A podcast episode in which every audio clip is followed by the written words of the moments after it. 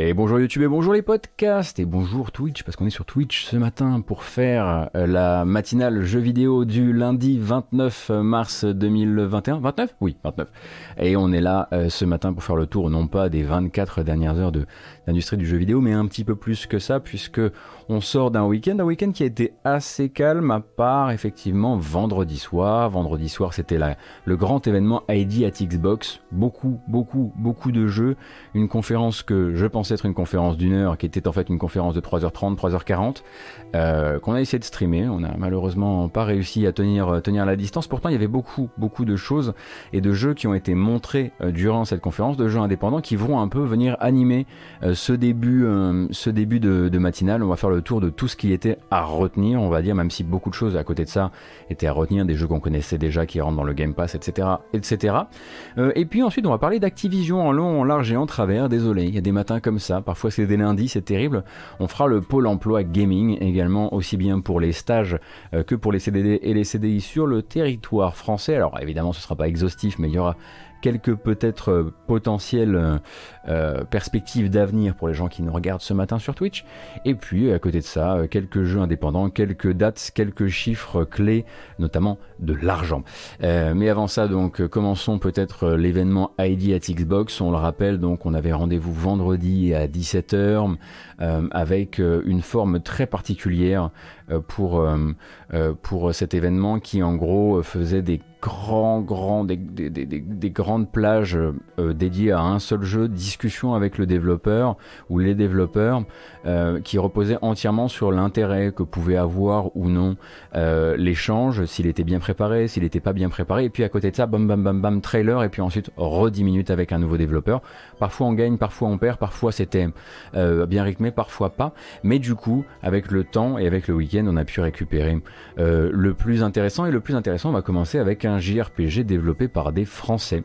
Euh, il m'intéresse particulièrement pour d'autres raisons qui sont un peu périphériques, notamment la musique, mais on va commencer par regarder la bande-annonce donc de Astria's Ascending en espérant que ma nouvelle transition fonctionne. Évidemment, ça fonctionne.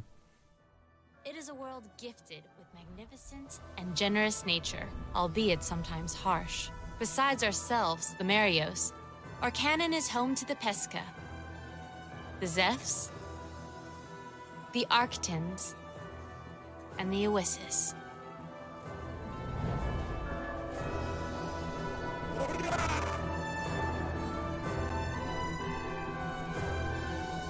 Oh, we must not forget the Migmies. The Migmies bring our people together and carry around crates containing an essential ingredient for our society. This ingredient is called a harmelin. The harmony between our people depends on it. And last but not least, let me tell you about us. We are the demigods. Our mission Est-ce que vous commencez à comprendre un peu ce qui est en train de se passer? That threaten our beautiful harmony. The demigods will not allow anyone to disrupt our canon's harmony. Ce ne sera pas donc des combats à la Dragon's Crown, mais des combats effectivement tactiques. Un studio français artisan que vous connaissez déjà peut-être euh, fait ma foi son son JRPG. Euh, avec euh, qui s'appelle Astria Ascending euh, qui arrive cette année et notamment en Day One sur le Game Pass si je ne dis pas d'annerie. Et ça c'est plutôt la bonne nouvelle qui est donc prévu hein, en tout et pour tout sur PS5 sur Xbox Series sur PS4 sur Xbox One sur Switch sur PC et donc jeu inspiré. Donc on le disait par, des, par les, le JRPG mais développé par des Français qui eux sont basés au Québec. En fait c'est les développeurs d'un RPG dont euh, toute cette partie, toute la partie, on va dire, gameplay euh, n'avait pas été particulièrement saluée. Hein. c'est les développeurs de Super Neptunia RPG. Euh, et c'est édité par Dear Villagers, donc la boîte où travaille maintenant Boule qui doit être incroyablement fier, on l'imagine, de pouvoir éditer un jeu dont la bande originale sera composée par Hitoshi Sakimoto, lui qui est un grand, grand, grand fan de Hitoshi Sakimoto, puisque Sakimoto va tout simplement composer la BO du jeu et ce n'est pas le seul guest, on va voir, euh, qui, travaille, qui travaille sur le jeu, puisque Sakimoto s'occupe de faire euh, la musique. Donc Hitoshi Sakimoto, c'est donc une, des légendes hein, de la composition euh, de musique, et notamment pour, pour le jeu vidéo japonais on va juste dire Vagrant Story et puis on va juste dire FF12 pour faire très très simple, vraiment très trop simple.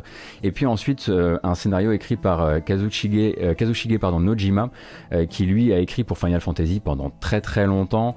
C'est notamment l'auteur, si je ne dis pas de bêtises, euh, de FF7, l'auteur de FF9 aussi, et si on trace assez loin les choses, c'est aussi le parolier de Liberi Fatali, euh, la chanson d'ouverture de FF8. Et euh, ça, c'est quand même pas rien. Et donc voilà, il va y avoir comme ça plein de, euh, guests qui vont venir s'empiler. la partie artistique, vous l'avez bien compris, n'est pas du, de la brochette fromage, puisque c'est assigné, assuré par Side Designation. Side Designation, c'est une filiale du studio Side Games, donc studio japonais. c'est une filiale qui est spécialisée justement dans les co-développements du genre.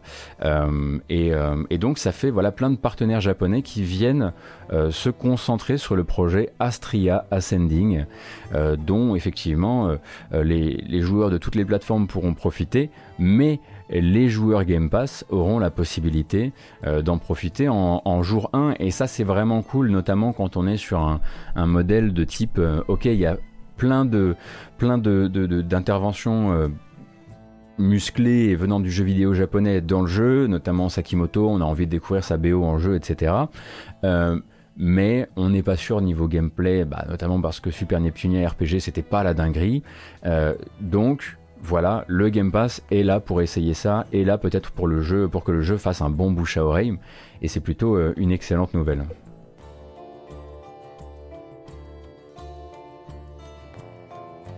Allez Star, si tu veux plus d'infos, n'hésite pas à demander, je peux répondre dans la mesure du possible sur ce qui a été annoncé. Bah écoute, c'est le chat qui va probablement avoir beaucoup de, beaucoup de questions à te poser.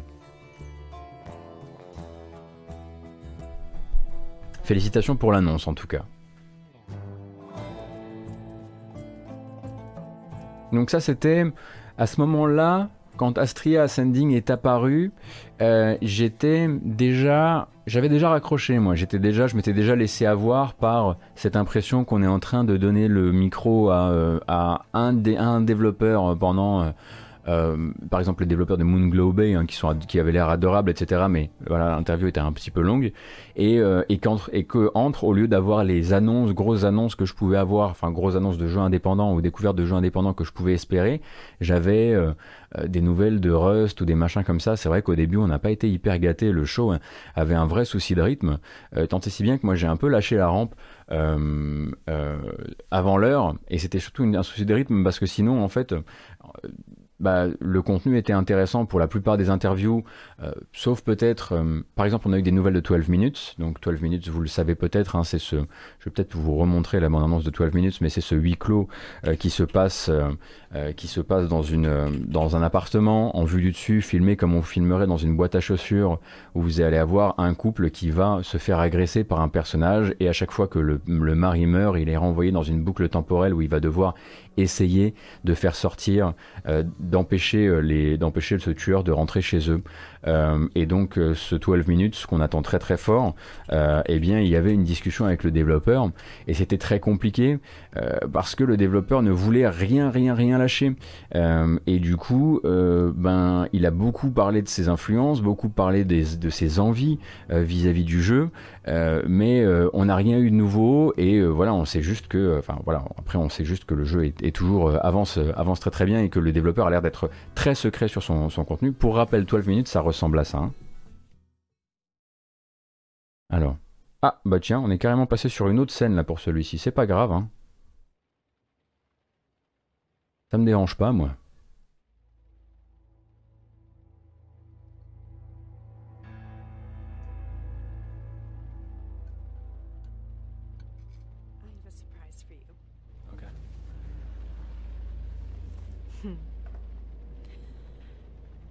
Guess what it is? Hmm. This is an outfit for a newborn. You bought it this morning. You wanted to surprise me. I'm sorry. You're pregnant. You know? I know because you already gave it to me. This has happened before. What are you talking about?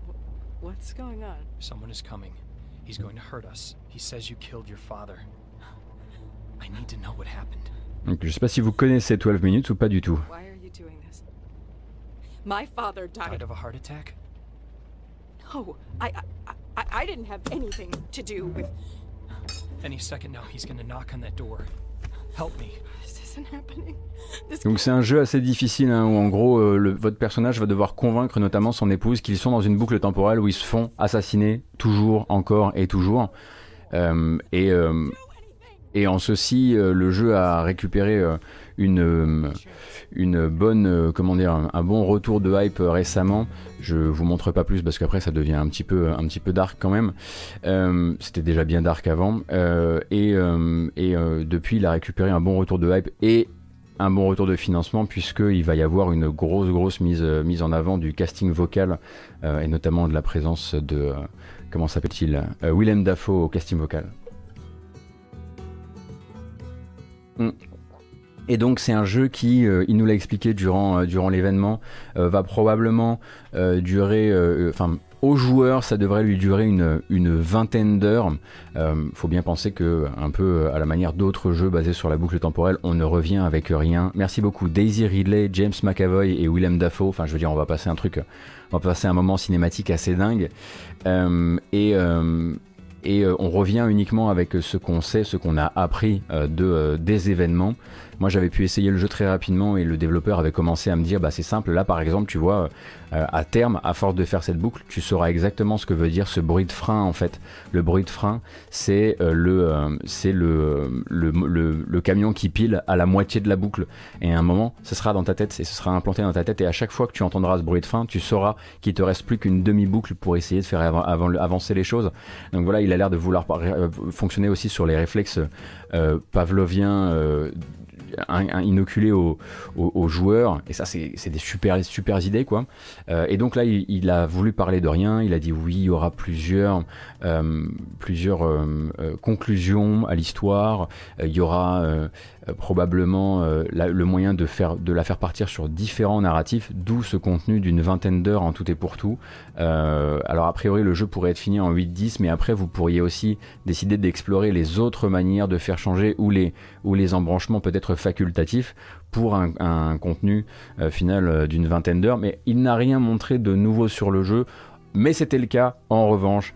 Et euh, vous allez évidemment, je sais que vous n'attendiez que ça, de, de Second Extinction. Donc Second Extinction, le jeu, le Left 4 Dead-like avec des dinosaures, on va dire ça comme ça, qui a juste annoncé ce qu'on pouvait s'imaginer, hein, puisqu'il est mis en avant depuis, euh, depuis Microsoft de, via, Microsoft depuis longtemps, euh, qu'il serait dans le Game Pass en jour 1.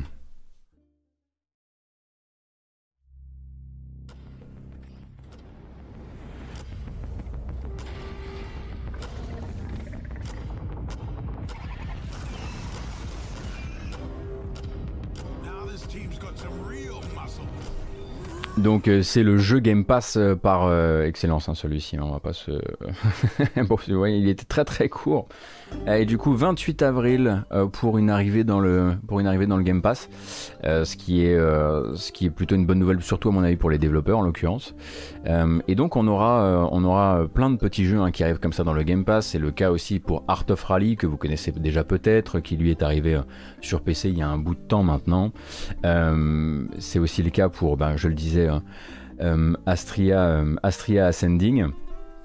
Est-ce que c'est le cas pour le prochain? Le prochain, j'étais un peu dégoûté de raccrocher avant sa découverte, euh, mais bon, il y a des jours comme ça.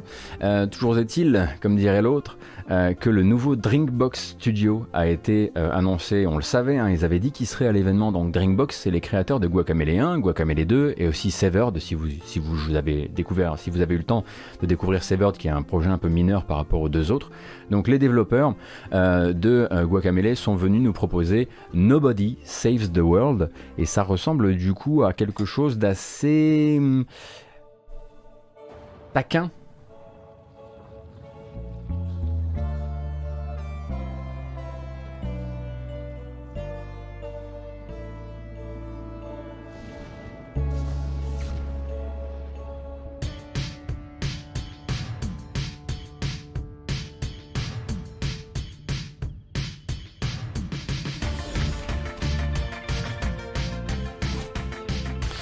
Ça ressemble à un roguelite mais ça n'en sera pas un, ce sera une aventure effectivement avec des parties générées procéduralement, des donjons générés procéduralement.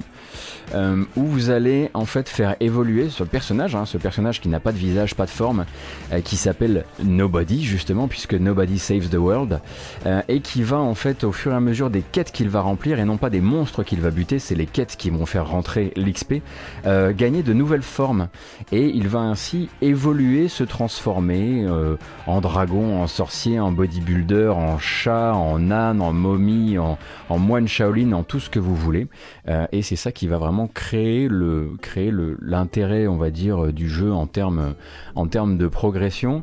Donc Nobody Saves the World, c'est un euh, c'est un jeu qui est prévu euh, sur alors c'est un peu une bonne nouvelle, notamment si vous étiez là parce que euh, Xbox et parce que bah, vous êtes euh, déjà euh, dans l'écosystème Xbox. C'est une petite exclusivité, probablement temporaire, qui fait que pour l'instant le jeu est annoncé sur Xbox Series, sur Xbox One et sur PC.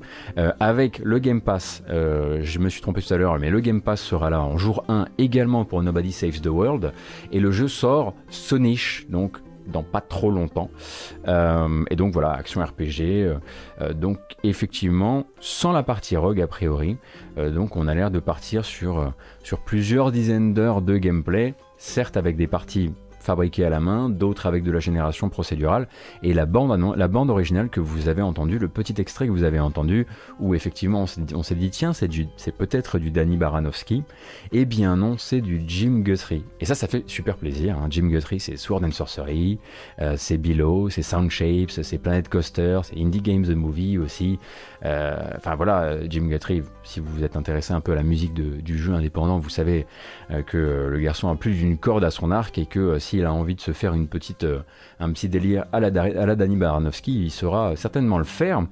Euh, donc euh, voilà, excellente, excellente nouvelle que de, déjà de savoir que Drinkbox ça va bien, parce que je me souviens de, news il y a quelques années où on nous expliquait que malgré la grosse hype qu'il y avait eu autour de, autour de, Guacamele 1, Guacamele 2 c'était pas vendu exactement de la même manière, hein. vous savez c'est la fameuse, la fameuse expérience des des, développeurs qui en deuxième jeu euh, en deuxième jeu bah, se retrouvent pas enfin deuxième ou troisième jeu se, font face aussi à la fameuse indépocalypse euh, et c'est bien de savoir que ils ont la santé financière et en tout cas les, partenaires commerciaux enfin financiers suffisamment bons pour leur garantir la mise en place de ce nouveau, de ce nouveau projet qui s'appelle donc Nobody Saves the World. Et euh, je suis très très chaud.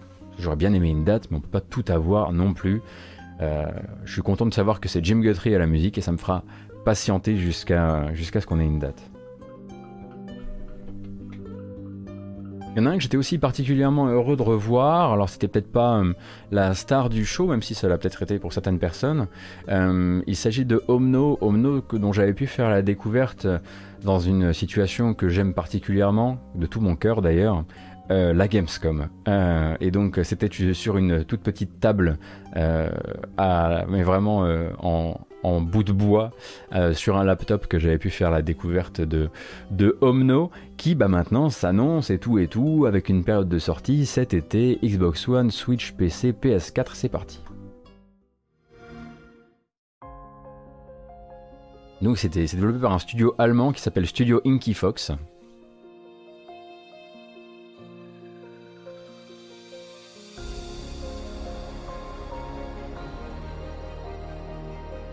Qui est donc une... Alors il y a un petit côté journey évidemment puisque vous allez pouvoir euh, foncer comme ça avec votre balai, euh, faire, du, euh, faire du skateboard dessus. et à côté de ça, des petits puzzles basés sur le fait d'activer des stèles, sur le fait d'explorer principalement. C'est très zen hein, évidemment. Ça n'avait pas l'air très difficile sur la démo que j'avais pu tester. Il me semble qu'il y a une démo hein, qui qui depuis est disponible.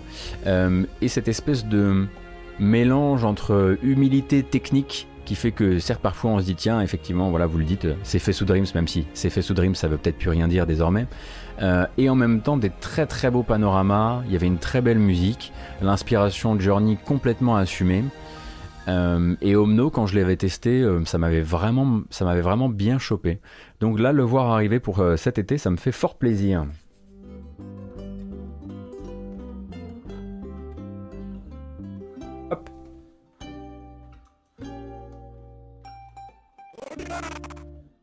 Merci Arnaud Lanf, merci beaucoup pour ton prime.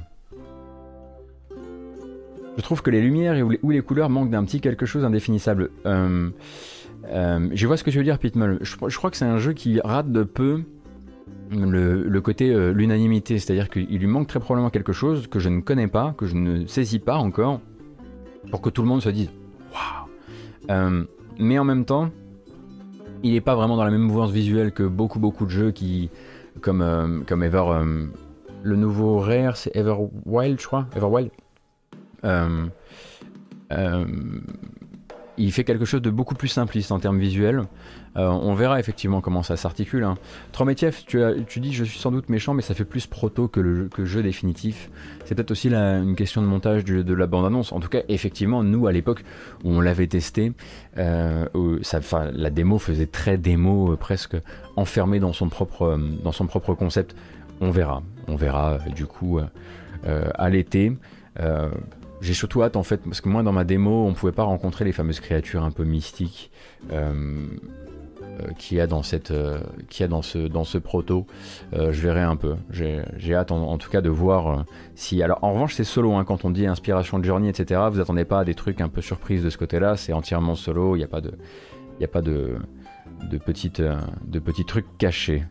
Thomasaurus, il lui manque une DA qui ressemble pas à tous les autres jeux. Je pas d'accord là-dessus. Mais c'est pas grave. Nous pouvons ne pas être d'accord. Continuons et continuons bien. Continuons avec des trucs qui font pan et des trucs qui font boom. Euh, ça va monter jusqu'à 4K. Rendez-vous compte, 4K de résolution sur console de nouvelle génération. Euh, il s'agit de The Ascent qui nous a montré une nouvelle bande-annonce avec du gameplay et beaucoup, beaucoup, beaucoup d'effets à l'écran. Euh, pour ce qui est donc un action shooter RPG jouable seul ou en coopération jusqu'à 4 joueurs dans un univers qui fait pampan et qui fait boum boum et qui fait très cyberpunk aussi. Hein. Attendez, on va la relancer. J'aime pas quand ça craque.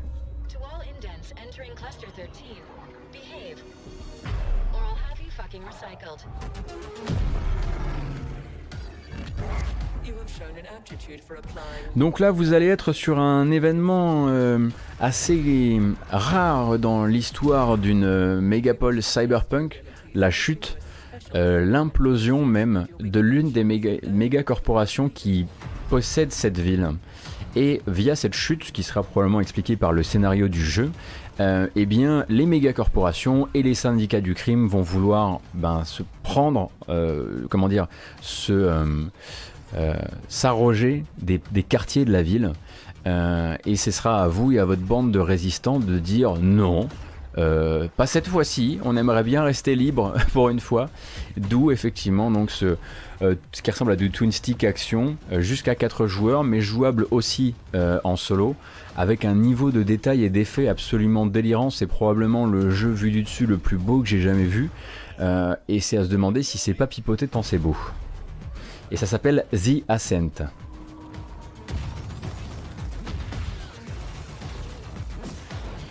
Si ça peut être un Helldivers-like euh, de Next Gen, euh, moi je suis méga chaud. Hein.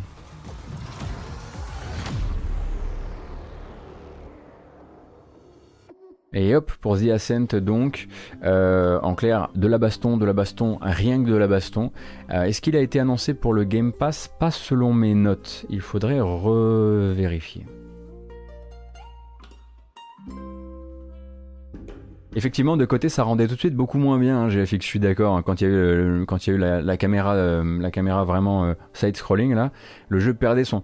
Mais en fait, tout fonctionne sur l'espèce de débauche absolue d'effet euh, qui veut que, enfin, on peut même remater le trailer hein, parce que qui veut que que la tombée d'une bombe au sol, ça crée un, ça crée un truc complètement zinzin. Enfin, j'ai jamais vu autant de particules pour un, pour, une simple grenade ou un, ou un simple, un simple obus. Voilà, ça là. Quoi? Ça sera donc dispo sur le Game Pass. Merci beaucoup les copains.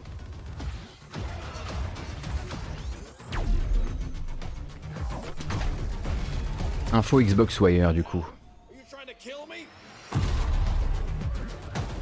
Euh, no Attack, c'était une, idée que j'avais de mettre effectivement un truc qui bouge derrière le, Je vais, le, je vais y toucher. En fait, c'est pas que l'animation saute, mais c'est un truc que je vais peaufiner encore. Donc voilà, voilà, voilà pour The Ascent. Alors celui-ci, on savait qu'il serait présent sur le show. Très cool du coup de le voir et très cool de voir à quel point euh, le jeu n'a pour l'instant euh, pas envie euh, de faire, de faire de concessions. De concessions visuelles surtout. Et pour l'instant, c'est dans l'univers Xbox uniquement. Enfin, Xbox et PC, Game Pass au lancement et, peut-être Steam, ouais Steam également. Donc voilà, c'est pas juste sur Windows 10 et Windows Store il y aura probablement une exclusivité euh, temporaire avant d'arriver euh, sur PS5.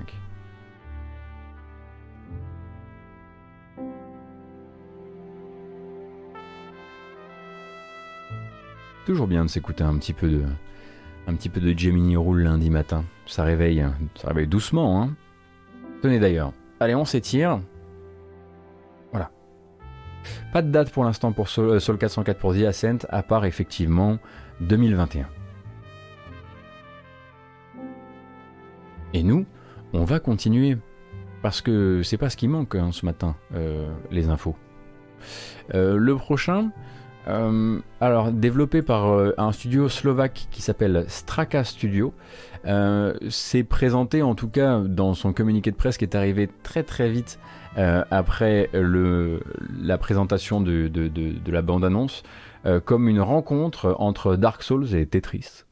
Euh, c'est moins complexe que ce que vous imaginez et moins euh, peut-être dangereux que ce que vous imaginez. Mais le jeu a effectivement une belle apparence pour lui et me fait pour le coup vraiment de l'œil. Problème, là on n'a aucune date, mais aucune, aucune date. Voilà, hop, Donc il va s'agir en fait d'un jeu d'action en vue du dessus.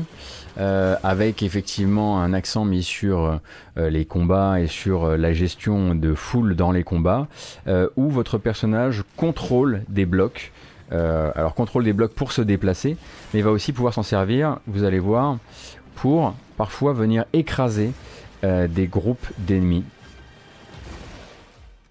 Donc il contrôle le sol sous lui avec un look quand même qui a quelque chose, je trouve. Alors un petit côté Hyper Light Drifter, évidemment. Euh, et même le personnage a du style. Les effets d'eau, là. ils y sont tellement allés. Bah, j'ai pensé à toi, GFX. Quand j'ai vu l'effet d'eau, je me suis dit, ils sont vraiment allés au bout du truc, quoi. Et lui, lui s'appelle Loot River. Bah, le rapport avec Dark Souls, j'imagine que ça va être euh, probablement euh, soit la connexion, soit les, systèmes de raccourci de l'univers, soit euh, le soin qu'ils veulent mettre sur les boss, soit les mécaniques de combat qui n'ont pas encore été explicitées. et donc voilà, Xbox One, Xbox Series, Steam, sans date pour le moment. Belle gueule hein, le jeu. Belle gueule. C'était pas mal le truc final là. Boum, boum, boum.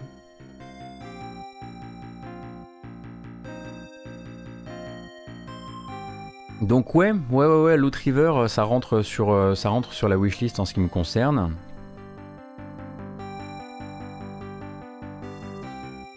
D'autant que, hum, que je sache, Straka Studio, moi je connaissais pas le nom du studio avant.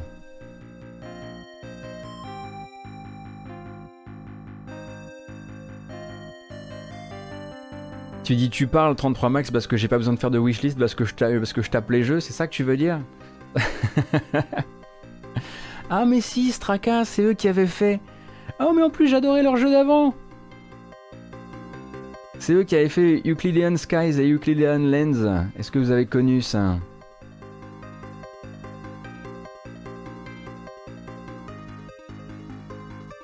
Ah, le, ah, tu veux dire l'effet de flotte Ah non, mais l'effet de flotte, moi j'aime le fait qu'il soit extrêmement rétro, effectivement.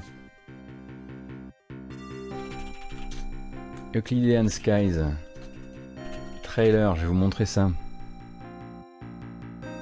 Ah là là, on était jeunes, on était, frais comme tout à l'époque de Euclidean Skies. C'était en 2018. Voilà, souvenez-vous. Peut-être que vous avez connu ce jeu-là. Attendez, on on va le relancer vite fait. Attends, relance-toi, relance-toi. Vous avez connu ça?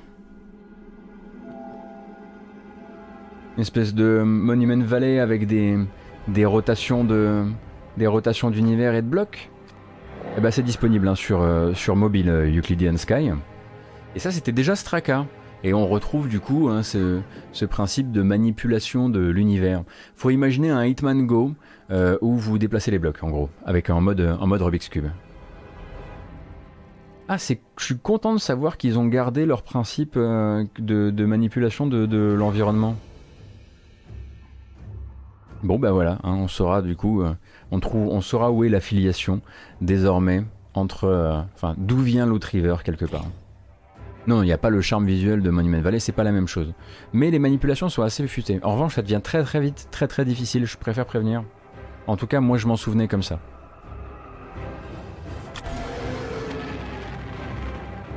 D'accord, Straka Games, c'est bien voilà Celui-ci s'appelle Euclidean Skies et le jeu sur lequel il planche actuellement s'appelle euh, Straka, j'allais dire. Loot River.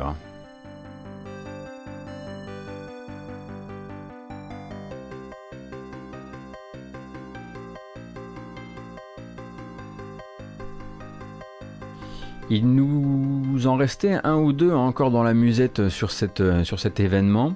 Euh, le prochain, bon, on connaît déjà euh, son existence. Je ne sais pas si on connaissait la date, mais maintenant c'est fixé, ce sera le 20 mai. et on a eu donc une nouvelle bande-annonce pour The Wild at Heart, que voici.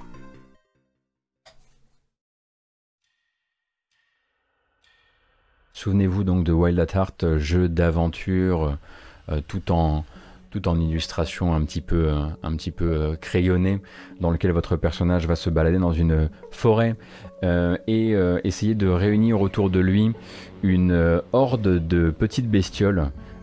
avec lesquelles il va pouvoir interagir avec l'univers pour des puzzles, mais aussi pour des combats. ça vous rappellera très probablement une certaine série de jeux Donc de l'exploration, de la collecte de matériaux, de la collecte justement de nouvelles petites bestioles autour de vous, euh, de la baston, ainsi que des principes euh, de survie euh, qui surtout s'expriment durant les nuits du jeu, puisque durant les, pauses, durant les passages de nuit, un petit peu à la manière d'un Don't Starve, il ne faut vraiment vraiment pas se retrouver dans le noir, sous peine de se faire attaquer par des bestioles qui vivent justement dans cette obscurité.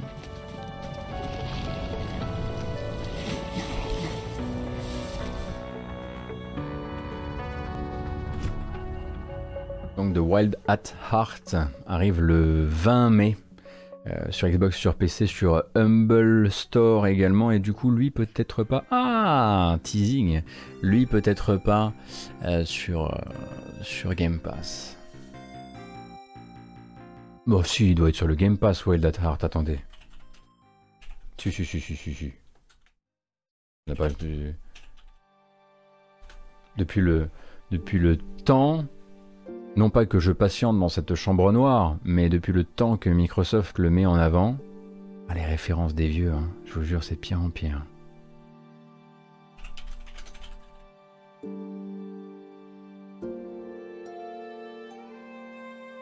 Game Pass console uniquement. Merci beaucoup, Xenomis, pour Wild at Heart. The Wild at Heart.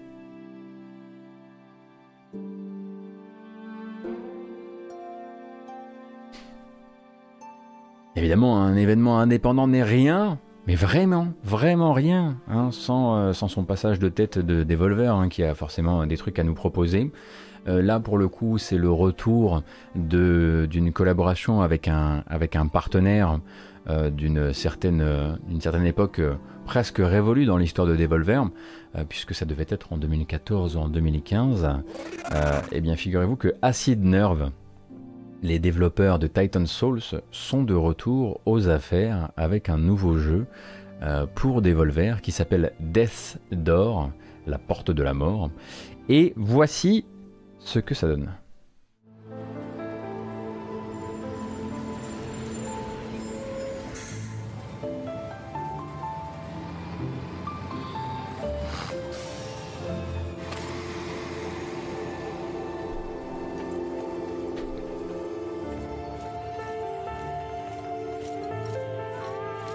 Alors là, vous vous dites, ouais, c'est sûrement de l'indéprimant. Attendez une seconde.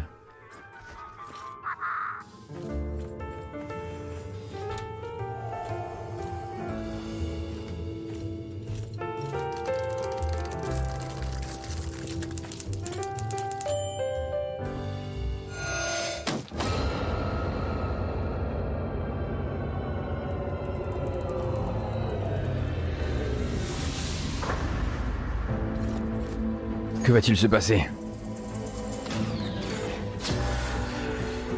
Que vont faire les développeurs de Titan Souls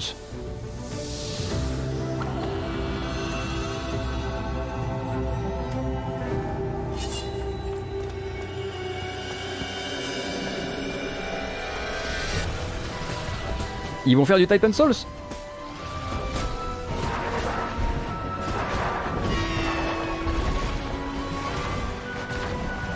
y a une... Il y a un tout petit changement d'ambiance hein, entre le début de la bande-annonce et la suite qui peut-être euh, pourrait vous déplaire si vous vous attendiez euh, à une bande à une bande annonce d'un jeu enfin à un gameplay du coup jazzy en noir et blanc etc parce qu'une fois qu'on est sorti effectivement de cette introduction Death Door ça devient un Titan Souls like on va dire. Donc euh, Titan Souls pour vous expliquer un peu Titan Souls c'était euh, il faisait partie de la première charge des jeux d'action en vue du dessus euh, qui invoquait Dark Souls comme une inspiration puisque c'était des combats contre des boss où on mourait en se faisant toucher, ou alors on avait très peu de cœur, et l'ennemi en fait était une sorte de puzzle, c'était que des boss, un boss rush, et tous les, boss étaient un puzzle qu'il fallait euh, dépioter pour réussir à toucher leur cœur. Une flèche avec votre arc dans le cœur, et le boss était mort. Mais toute la question c'était de comprendre les patterns, survivre suffisamment pour comprendre les patterns de Titan Soul. Euh, tout n'était pas parfait dans le jeu. Euh, il y avait une première idée, euh, mais il y avait malheureusement des gros soucis. Des gros soucis liés principalement au fait que l'univers entre les boss, qu'on était obligé de se fader, n'était pas vivant, n'était pas intéressant et il n'avait rien à raconter. Donc il y avait des longues longueurs dans le jeu. et il y avait effectivement ce principe de on n'a qu'une seule flèche. Donc on tire sa flèche et après il faut la rappeler. Et du coup il y avait des boss où il fallait tirer sa flèche, se placer dans un certain angle par rapport au boss, puis ensuite faire revenir la flèche pour qu'elle vienne le taper dans le dos, etc. Ou alors il fallait aller la ramasser soi-même. Euh, et donc celui-ci euh, n'aura a priori pas la même mécanique, si j'ai bien compris, ce ne sera pas du coup une mécanique de euh, une flèche, un cœur, un mort, mais aura quand même cette approche, en tout cas de l'action vue du dessus. Et on incarne, hein, du coup, comme vous avez pu le voir, ce corbeau qui se voit euh, comment dire, confier la mission de retrouver euh, une, âme, une âme perdue, et pour ça, bah, va devoir euh, affronter un certain nombre de, boss, notamment ce fameux boss château, qui est absolument sublime. Hein, on l'a vu dans la bande-annonce, le, boss château qui, qui, bute, qui bute tout.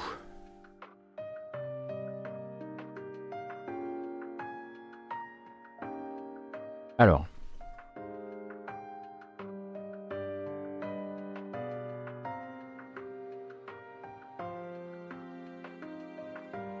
Je regarde un petit peu vos réactions. Déjà, merci beaucoup Charles Dexter Ward.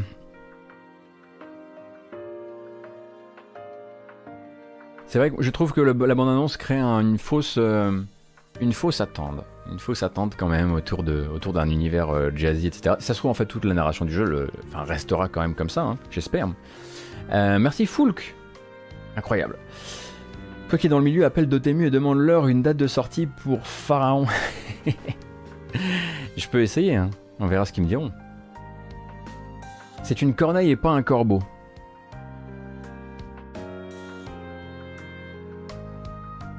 Je suis, désolé. je, suis, désolé pour ce que j'ai commis ce matin durant la matinale.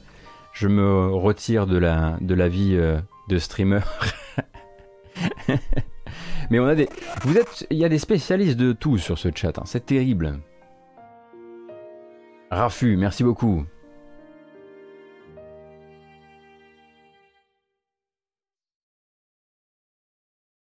Un autre jeu qu'on connaissait déjà, ou peut-être que vous pas. Et si vous ne connaissez pas, euh, ah, on n'entend pas tous les jours celle-ci. Euh, j'ai très très hâte de vous présenter ce jeu-là. Vous avez pu le découvrir euh, partout ailleurs, probablement. Il y a eu beaucoup de démos, beaucoup de présentations du jeu, mais mais mais on a une nouvelle bande-annonce avec de nouveaux environnements et ça ça vaut tout l'or du monde en ce qui me concerne. toujours une sortie attendue sur PC et Xbox Series pour Exo One. Exo One, et ça. Donc jeu d'exploration exoplanétaire où vous allez contrôler un ovni dont le pouvoir c'est d'agir comme il le désire sur la gravité. Et donc on explore, Et on essaie d'épouser le terrain pour récupérer un maximum d'élan, un peu à la manière d'un Tiny Wings sur, euh, sur iOS. Avec donc... Euh, mais vous voyez un frisbee, mais en fait c'est juste une boule qui, est aplatie. Le temps de, de, filer dans les airs.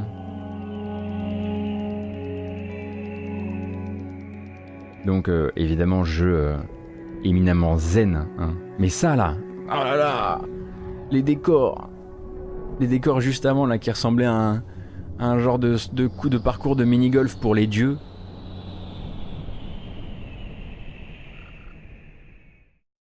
Voilà, boule aplatie, égale frisbee, comme dirait l'autre. Et donc Xbox Series, Xbox euh, One? Euh, non, Xbox Series et PC.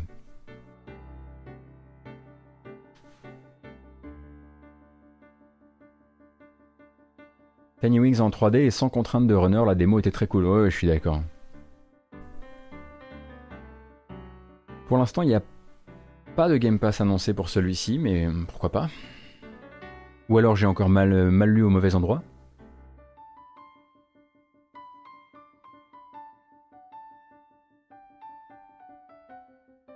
Si vous avez l'occasion de tester une démo hein, de Exo One dans les temps à venir, surtout gros gros casque, votre meilleur casque sur les oreilles, euh, parce que le sound design est délirant.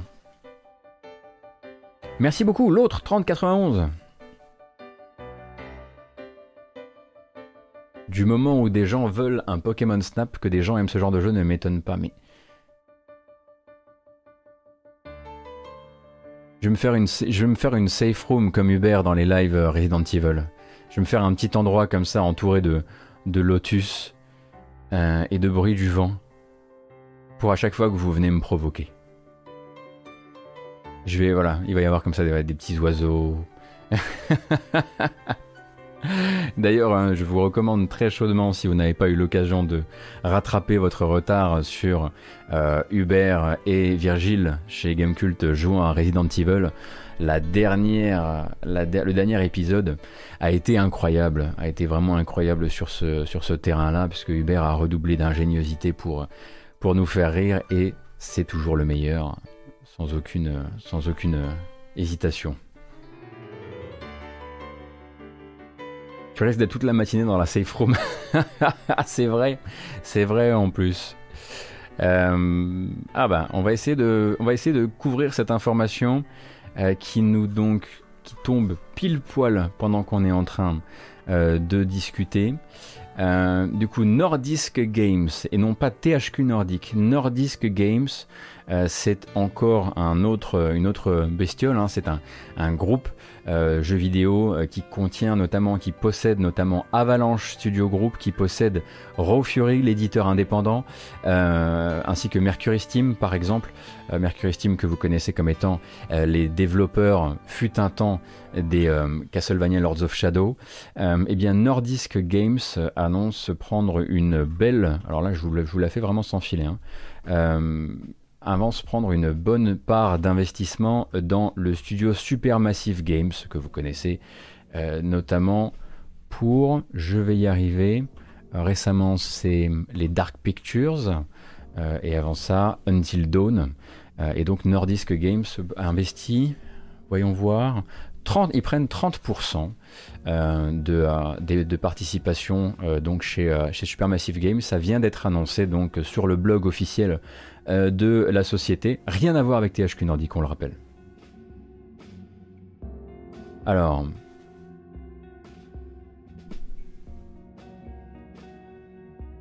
Bah que je crois, GFX 47. Nordisk Games a construit un, portfolio de développeurs qui contient Avalanche Studio Group, Star Sable Entertainment, Raw Fury, Retomoto, Nitro Games, Flashbulb Games, Mercury Steam et Kogama.com. Donc euh, j'ai bien l'impression, oui. Donc une société basée à Copenhague, euh, qui n'a rien à voir avec THQ Nordic et donc avec Embracer. Globalement, THQ Nordic et Embracer, vous euh, vous voyez en gros des investissements et des rachats de studios environ toutes les semaines. Nordisk, c'est moins souvent et c'est pas directement, euh, et c'est pas directement lié. Donc 30% investi dans Supermassive, ce qui est plutôt une bonne nouvelle hein, pour le studio. qui au demeurant travaille toujours donc sur sa Dark Pictures Anthology, qui sont toujours donc des petites aventures très quantique dreamesque euh, dans des univers avant ça, dans Until Dawn, dans le slasher, et euh, maintenant euh, plutôt dans des espèces de, légendes urbaines et, petites histoires d'horreur qui, vont très probablement continuer sur ce, sur ce, cette lancée-là. Moi, j'avais pas mal euh, aimé leur, euh, leur, jeu un petit peu en à côté euh, de, la production habituelle, qui était celui où on pouvait jouer sur téléphone, sur PlayStation. Vous savez, on était plusieurs dans une pièce. C'était le monde d'avant, on pouvait se réunir dans une même pièce. Et un petit peu comme si on jouait à Jackbox, on pouvait suivre le, film interactif et le faire, évoluer en faisant des votes entre copains. C'était vachement bien cette petite expérience, j'avais beaucoup aimé la faire avec des amis. Euh, bon après, même si j'imagine que Supermassive maintenant doivent être de retour sur le, voilà, le, les, jeux, on va dire Hidden Agenda. Merci beaucoup aux Euh, et si j'imagine que maintenant euh, Supermassive doit être de retour sur un gros jeu, euh, très probablement qui doit être développé en parallèle des Dark Pictures. Rappelez-vous, hein, si vous ne voyez pas un peu, c'est les jeux qui ressemblent à des jeux d'horreur très narratifs et où tous les personnages ont des, incroyables façades de dents comme du carrelage euh, parce que leur moteur a un vrai problème avec les dents. Mais bon, euh, c'est pas, euh, c'est pas uniquement, enfin c'est pas la seule manière de, de définir le studio évidemment.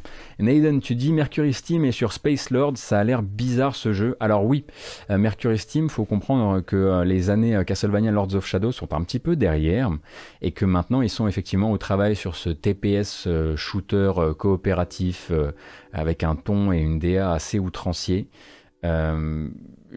Space Lord, c'est donc un jeu qui s'était renommé parce qu'avant ça, il s'appelait différemment. J'ai malheureusement oublié son nom.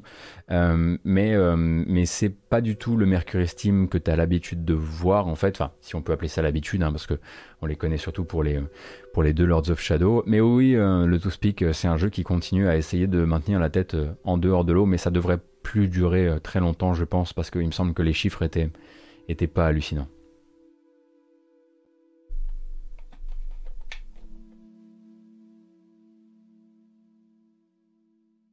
On parle bien. Euh, j'ai un vieux doute avec Mercury Steam là. Ouais, ouais, ouais, ouais, ouais, je me suis pas trompé. Raiders of the Broken Planet, l'ancien nom de Space Lords, effectivement. Tout à fait.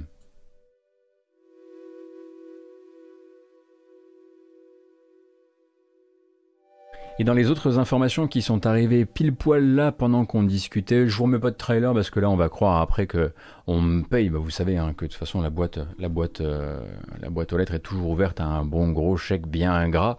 Euh, mais donc Capcom annonce et ça lui aura pas pris euh, très très longtemps annonce les 4 millions de ventes sur alors ouais, non, les 4 millions de distribution donc euh, d'unités de, Monster Hunter Rise worldwide, donc euh, de manière globale. Euh, donc Monster Hunter Rise, ce serait donc distribué à 4 millions, on imagine, de copies physiques. depuis donc son lancement, c'était vendredi. Et plus de 70 millions pour la franchise. bah regardez, on a même une belle, un bel article tout près de, j'imagine, Jarod sur Gamecult Voyons un peu. Jarod, voilà. 4 millions de copies dans le monde pour son lancement vendredi 26 mars sur Switch. Ça inclut les exemplaires distribués et les ventes dématérialisées. Ça semble être un bon démarrage cette affaire.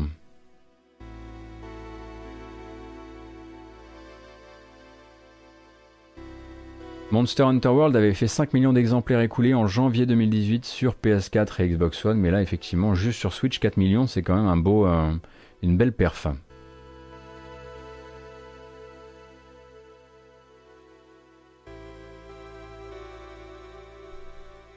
Il est vraiment bluffant pour la Switch et en plus d'être bien cool. Bah écoutez, moi pour l'instant je passe un moment euh, vraiment... Euh, comment dire ça sans passer pour... Euh, bon écoutez, j'ai pas encaissé de chèque.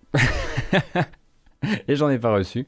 Mais moi, je passe pour l'instant vraiment un moment d'exception sur ma découverte de ce qu'est un Monster Hunter sur mobile. Parce que moi, je n'avais connu Monster Hunter que avec, avec World, et du coup, j'avais fait ça sur PC. Et en fait, là, via le mobile, je suis en train de découvrir vraiment toute la rythmique du jeu, et je suis en train de me dire que c'est un jeu que je vais pas réussir à lâcher, et que c'est un jeu qui va mais vraiment vivre longtemps sur ma, sur ma bibliothèque euh, Switch. Euh, après, il faudra voir effectivement les ajouts, il faudra voir euh, à quel point j'arrive à me lancer dans le, dans le défi de, une fois que j'aurai effectivement rincé tous les monstres, parce qu'il n'y en a pas non plus des milliers des cents, même si bon, il y en a, beaucoup. si j'arrive à me lancer donc le défi d'apprendre de, nouvelles armes, etc., parce que c'est là vraiment l'intérêt du, du jeu. Mais clairement, je suis en train de vivre le choc de, du Monster Hunter, de la portabilité Monster Hunter. Et du coup, je comprends. Et j'ai donc un, un, ami qui me disait euh, que euh, à l'intérieur, que à Paris, quand il était allé, euh, quand il est allé acheter le sien en boutique, puisque vous le savez, en hein, tant que on est, on est, on a beau être confiné, les boutiques de jeux vidéo peuvent être ouvertes pour certaines, ou en tout cas certaines font même de leur vente à emporter. eh bien, c'était, c'était Monster, un Monster Hunter qui rentre, qui part tous les, toutes les deux minutes, quoi.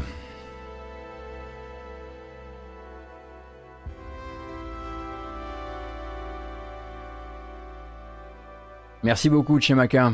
Merci infiniment. Vous dites Qu'est-ce que vous racontez? Qu'est-ce que vous essayez de créer?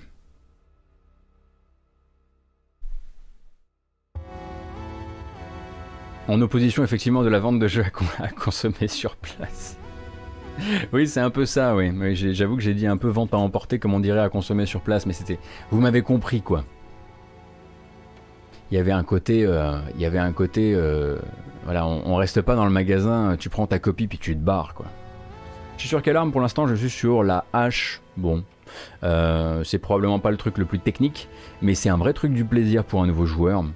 Et en ceci, et en ceci, je veux dire que c'est une bonne, bonne entrée en matière.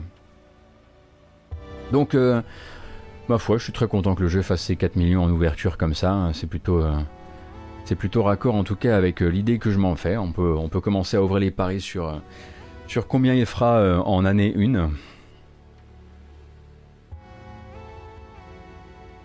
J'ai dit hache Non, je voulais dire marteau. Hein. Ah, j'ai dit hache ah, Excusez-moi, c'est parce que je lisais en même temps sur le chat un truc avec la hache. Non, non, c'est le marteau sur lequel je suis.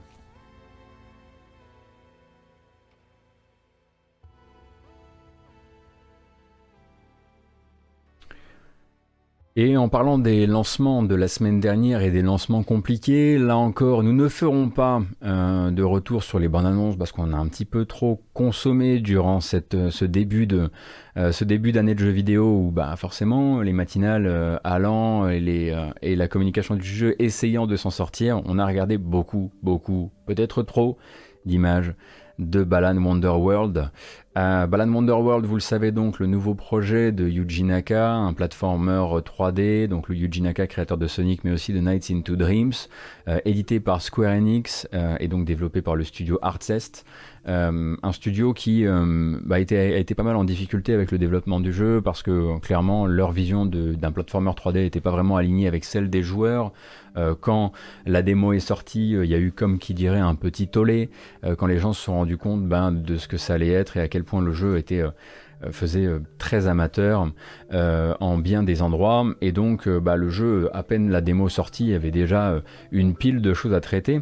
Et souvenez-vous il y avait eu cette lettre envoyée par le producteur du jeu qui disait bon ben voilà on va essayer de faire un, un, gros patch Day One pour, pour euh, essayer de dater un maximum des, des, remontées d'informations et de bugs et de, et de mauvais feelings que vous avez, mais on pourra pas tout régler. Et en gros, le jeu était déjà en train de partir, euh, était déjà en train de partir euh, bah, un peu au feu, quoi.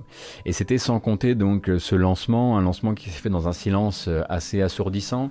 Euh, puisque si je comprends bien, et en tout cas sans vous dire que j'ai eu des infos, hein, euh, si je comprends bien, les exemplaires n'ont pas été envoyés à la presse ou envoyés très tard, euh, puisque très rares sont les médias à avoir, pu publier un test pour le jour de la sortie, et on s'est donc retrouvé avec d'un côté un métacritique qui était tenu à bout de bras par une série de, critiques utilisateurs avec à base de 10 sur 10, dont on a du mal vraiment à à se, à se réjouir, dont on a du mal, qu'on a du mal à voir comme des, comme des critiques, euh, comment dire, euh, legit. On a plus l'impression qu'il y a une petite série de comptes métacritiques qui ont été créés pour soutenir un peu euh, le, le, lancement du jeu. Ça arrive, hein, les, les bots sur Metacritic ou OpenCritic, ça arrive. Donc pour l'instant, vous avez une moyenne qui me semble hier soir était à, à 84 pour, pour, pour, sur la note utilisateur. Euh, et quasiment aucune note de la presse. Là, tu vois, Ebou euh, le dit euh, sur le, sur le chat. Donc, toi, tu as reçu le code de test en day one, d'accord. Et à côté de ça, le studio a eu la mauvaise surprise de devoir attraper sa communauté par la manche pour lui dire Hey, hey, N'oubliez pas, vraiment, vraiment, n'oubliez pas de télécharger le tout dernier patch. Ne jouez pas sans le dernier, dernier patch parce qu'en gros des joueurs qui euh, euh, n'ont pas réussi, euh, enfin des joueurs qui ont commencé à jouer et qui ont joué beaucoup et qui ont joué très vite, ont mis le doigt sur des, soucis liés à, des flashs lumineux dans le jeu. Et donc la présence d'une ou deux scènes qui seraient vraiment, comment dire, très propice malheureusement au déclenchement de crise d'épilepsie, donc de l'épilepsie photosensitive et du coup, les développeurs ont été mis au parfum euh, un petit peu en catastrophe euh, durant les jours de sortie. Et donc Square Enix et euh, les développeurs ont dû faire une communication en disant n'oubliez pas de télécharger le patch le, dans le dernier patch parce que on a réduit les flashs lumineux, notamment durant un combat de boss vers la fin du jeu si j'ai bien compris. du coup, je me suis dit que c'était peut-être une information qui méritait qu'on vous la repasse ici parce que je vous ai tellement parlé de Balan, vous avez, on a tellement ri en fait que dans le tas, il y a forcément une ou deux personnes qui doivent se dire Attends, moi j'en ai marre qu'on en rit, moi je vais le prendre, moi je vais essayer. Alors prenez-le, mais surtout téléchargez ce foutu euh, patch day one pour ne pas vous mettre en danger si vous êtes sensible à ce genre de choses. Et donc c'est une information qui a été, donc c'est un patch qui a été rendu possible et, fluidifié dans sa création, euh, notamment euh, par, par la journaliste de, de Game Informer. Euh, euh, Liana Rupert qui avait déjà aidé à faire remonter l'information à Cyberpunk, euh, à CD Projekt pour Cyberpunk 2077, figurez-vous, souvenez-vous, c'est elle qui avait fait remarquer le fait qu'il y avait une ou deux informations dans, enfin il y avait une ou deux scènes dans le jeu qui étaient très risquées pour les gens qui étaient, qui souffraient d'épilepsie, et c'est ce qui avait permis d'un côté aux développeurs de de la de, patcher vite le truc et de l'autre manifestement une, partie des joueurs de la harceler parce qu'elle avait osé attaquer le GOTY 2020 qui n'a pas du tout été le GOTY 2020 évidemment. J'ai l'impression que vous vous en tamponnez un peu de Balan Wonderworld alors que je faisais vraiment une annonce qui était une annonce d'utilité publique. Mais je vois ce que vous faites. Très bien. Vous m'avez fait perdre le fil.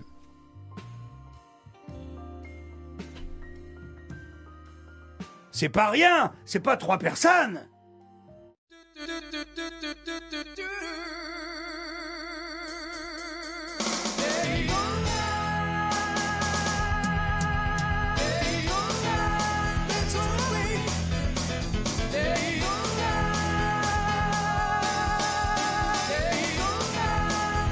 Vous êtes intenable, hein C'est pas possible, ça. Attendez, je crois que mon le chat est cassé, je crois. Ah, ça va, hein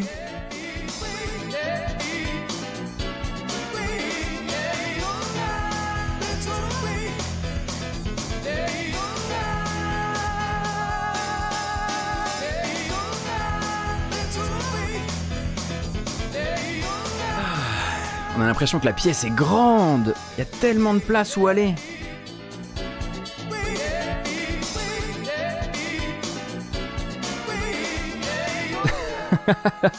ok, il s'est passé un truc bizarre avec Pikachu, il est cassé. On va éviter de l'utiliser, il m'a l'air dangereux justement en parlant de balane.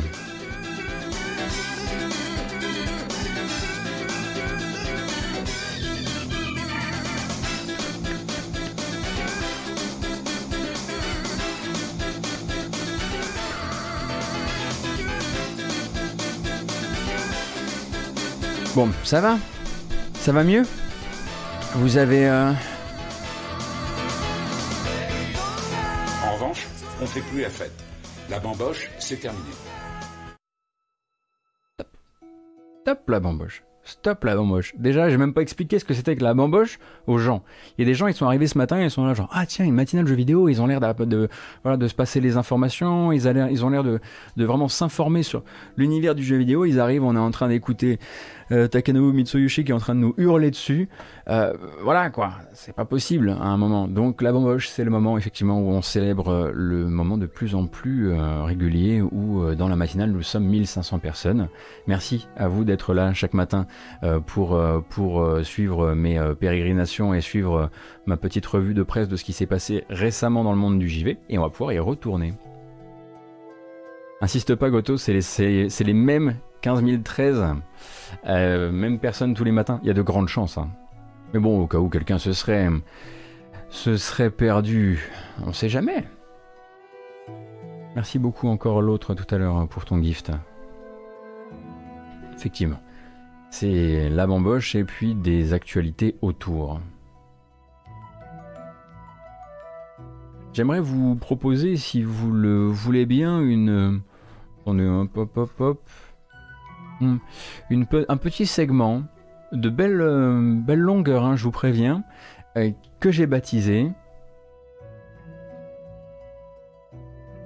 Activision pour vous servir.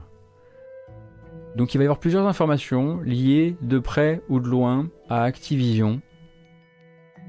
Parce qu'ils sont là d'abord pour vous, pour votre fun. Alors, la première, probablement la plus salée du groupe, attention celle-ci, préparez-vous parce que même moi je pensais pas lire ça en 2021. Et pourtant, vous le saviez, euh, Crash Bandicoot 4 arrivait sur PC et Crash Bandicoot 4. Non, on va pas parler de Bobby Kotick ni de, bonus euh, d'argent hein, cette fois-ci. Hein. On, va, parler vraiment de jeu. Crash Bandicoot 4 arrive sur Battle.net. Eh oui, parce que euh, la version PC, euh, puisque Crash Bandicoot 4 euh, est une, certes une, création de Vicarious Vision, mais c'est aussi un jeu Activision, bah, sur PC, bah, c'est Battle.net ou rien. Il arrive sur Battle.net, et là, les joueurs, ce week-end, sont en train de jouer, pas peur, ils sont dans leur défi un peu hardcore de fin de jeu, et se font sortir du jeu par une annonce qui leur dit en gros qu'il y a un problème avec la connexion au serveur. On rappelle que Crash Bandicoot 4 est un jeu entièrement offline où le seul multijoueur existant, c'est un multijoueur local. Et donc, gros DRM connecté, mis au chausse-pied dans Crash Bandicoot 4 dans sa version PC, par Activision, pour éviter le piratage évidemment, euh, puisque c'est ça hein, vraiment hein, le, nerf de la guerre, en tout cas c'est ce qu'Activision semble encore croire en 2021, euh, tant et si bien du coup euh, qu'il faudra avoir une connexion au serveur pour pouvoir jouer à Crash Bandicoot 4 sur PC. Et ce week-end, eh bien, il y a eu pas mal de, il y a eu pas mal. Alors la télémétrie peut-être euh, iTios, mais bon, de là à en faire une connexion obligatoire, tu peux très bien autoriser la télémétrie si tu veux. Euh, eh bien, quand il y a eu des pannes de serveurs, parce que Acti a eu des problèmes avec ses serveurs de, ses serveurs de d'authentification ce week-end, eh ben les gens pouvaient pas jouer. Les gens se faisaient sortir de leur se faisaient sortir de leur de leur partie. Donc gardez bien ça en tête puisque c'est encore possible en 2021, euh, votre expérience de jeu peut être directement impactée euh, par euh, l'état des serveurs d'Activision, par votre connexion, par votre accès à une connexion, si vous décidez de jouer par exemple sur un ordinateur portable. et on n'est jamais, on n'est jamais aussi mieux servi finalement que par Activision. Et effectivement, le jeu du coup, le jeu du coup a été encore plus vite craqué que d'habitude et encore, encore plus vite proprement craqué euh, que d'habitude, euh, tant les gens en fait euh, se sont révoltés contre la possibilité, parce que vous savez que d'habitude en fait l'excuse en fait officielle c'est de dire jeu qui sort sur Battle.net, désolé, mais c'est DRM. Alors, ça marche pas vraiment, parce qu'en plus, ils ont confirmé que Diablo 2 Resurrected pourrait aussi fonctionner en offline. Donc, à terme, en tout cas, la plateforme sera capable de le gérer, ça. Euh, mais l'excuse de dire, bah oui, mais si tu sors sur Battle.net, t'as le, le, DRM euh, en ligne, euh, c'est généralement, ça survit dans tous les jeux qui ont un accès, ou en tout cas une, une composante multijoueur quelconque. Là, vraiment, le jeu n'en a aucune, aucune, aucune. Il a aucune connectivité. c'est vraiment du sous-marin, quoi.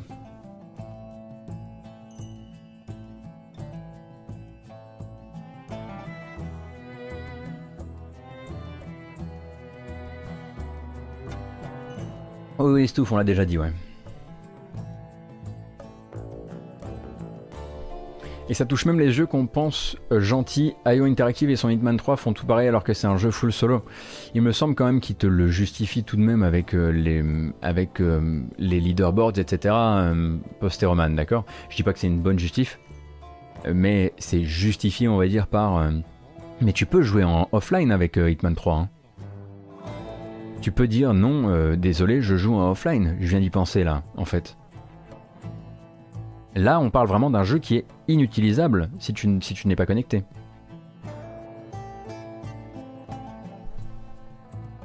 C'est pas du tout la même chose.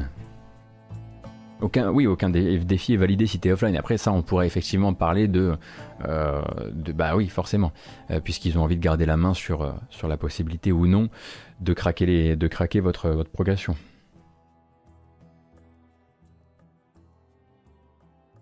Quand on joue offline à Hitman, on perd tous les défis. Les leaderboards sont bourrés de tricheurs. Tu veux dire que des Comment ça serait bourré de tricheurs sur Hitman? Là, on s'en va malheureusement dans un, terrier de lapin que j'ai pas suffisamment euh, euh, pas suffisamment étudié pour en faire une discussion un peu PMU, mais. D'un autre côté, le DRM c'est pénible, mais peut-on leur reprocher de lutter contre le piratage? Bah, En fait, je ne j'ai pas d'avis sur le sujet parce que j'ai pas les données sur le sujet. Je me permettrai pas d'avoir euh, ce genre d'avis, mais j'ai l'impression que ça fait tellement longtemps qu'en fait on trouve tous les moyens possibles de lutter contre le piratage. Je me demande si le piratage est encore aussi fort qu'il le fut. Enfin, je veux dire, si le, le réflexe de pirater est encore aussi fort aujourd'hui qu'il l'était euh, il y a 15 ans. C'est une question que je me pose sans avoir aucune réponse à ce sujet, hein, je rappelle.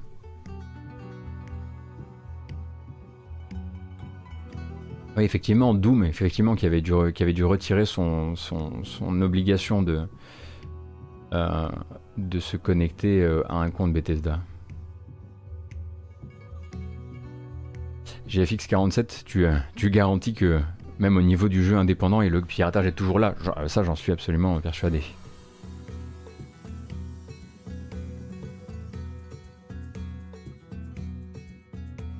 Et donc Activision, pour vous servir, nous avions...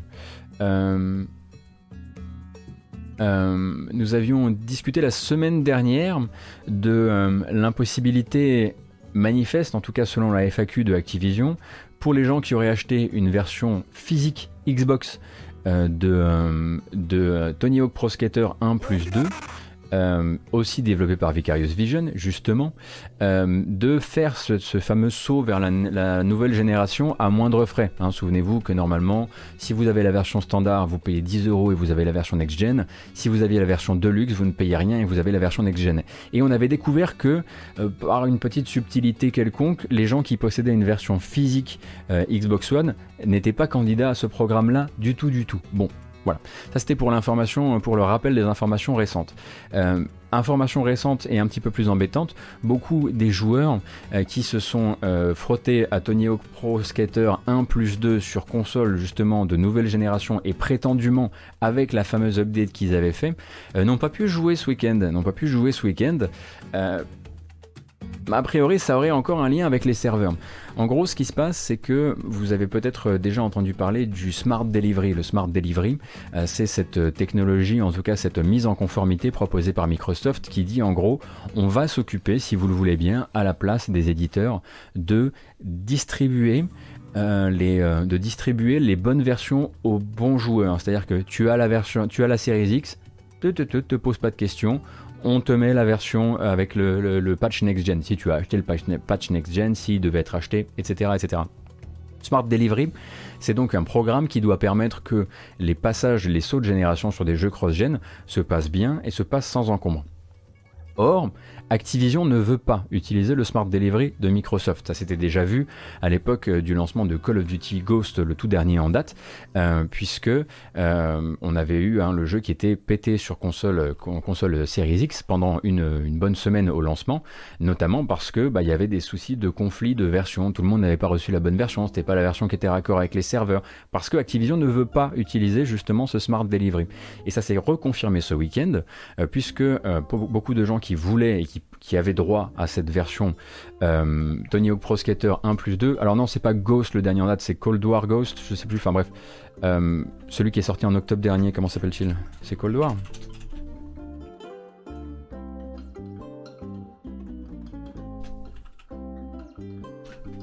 Je m'interromps une seconde. Black Ops Cold War. Oui, non, non, pas. Je sais pas pourquoi j'ai dit Ghost, désolé. Ah, bref, le dernier Call of Duty, le Call of Duty, Next Gen, vous, m'avez compris. Euh, et de fait, en fait, ils sont retrouvés. De fait, en fait ils se sont retrouvés avec pas mal de joueurs qui, n'arrivaient pas à utiliser le jeu. Et quand on dit ne pas euh, arriver à utiliser le jeu, euh, c'est donc euh, une version Xbox Series qui plante au bout de 10 secondes. et donc vous arrivez dans le menu et au bout de 10 secondes, que vous soyez rapide dans les menus ou non, bam, le jeu plante. Bon, pas de message d'erreur, hein, le jeu plante, retour au système d'exploitation de la console. et donc, doucement, bah, les joueurs ont commencé à faire remonter l'information et à enquêter, etc. Et l'une des solutions actuelles, eh bien, serait justement de couper les fonctionnalités en ligne euh, de, euh, de Tony Pro Skater 1 plus 2 qui dans sa version Series X telle qu'elle est distribuée euh, actuellement, eh bien, a des soucis pour manifestement des souci euh, de, version vis-à-vis de la version des serveurs. Et donc quand la version qui est actuellement mise à disposition, non pas par le Smart Delivery de Microsoft comme elle le devrait pour être eh ben, du coup passé par un système, être validé par Microsoft, vu qu'ils le font de leur côté, ils ont eu des soucis de connectivité et ils sont retrouvés du coup avec des jeux qui plantaient. Donc pour l'instant, euh, eh bien il faut euh, en attendant que Activision fasse le boulot, il faut désactiver euh, euh, les, fonctions online de Tony Hawk Pro Skater 1 plus 2 pour pouvoir, enfin pour éviter les crashs sur, sur Xbox Series.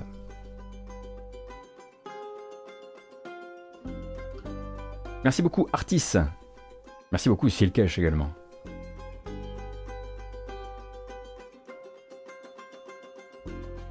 Donc définitivement un Activision pour vous servir ce matin. Je sais pas pourquoi ils utilisent, pourquoi ils refusent le, le Smart Delivery. Est-ce que c'est parce que le Smart Delivery ça se fait forcément gratuitement et que eux ils voulaient passer par leur petit update à 10 euros?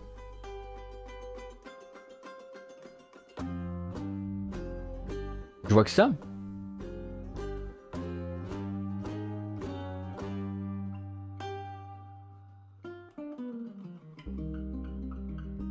Je vois que ça. Oui, en première lecture, comme ça, je vois que ça, mais bon.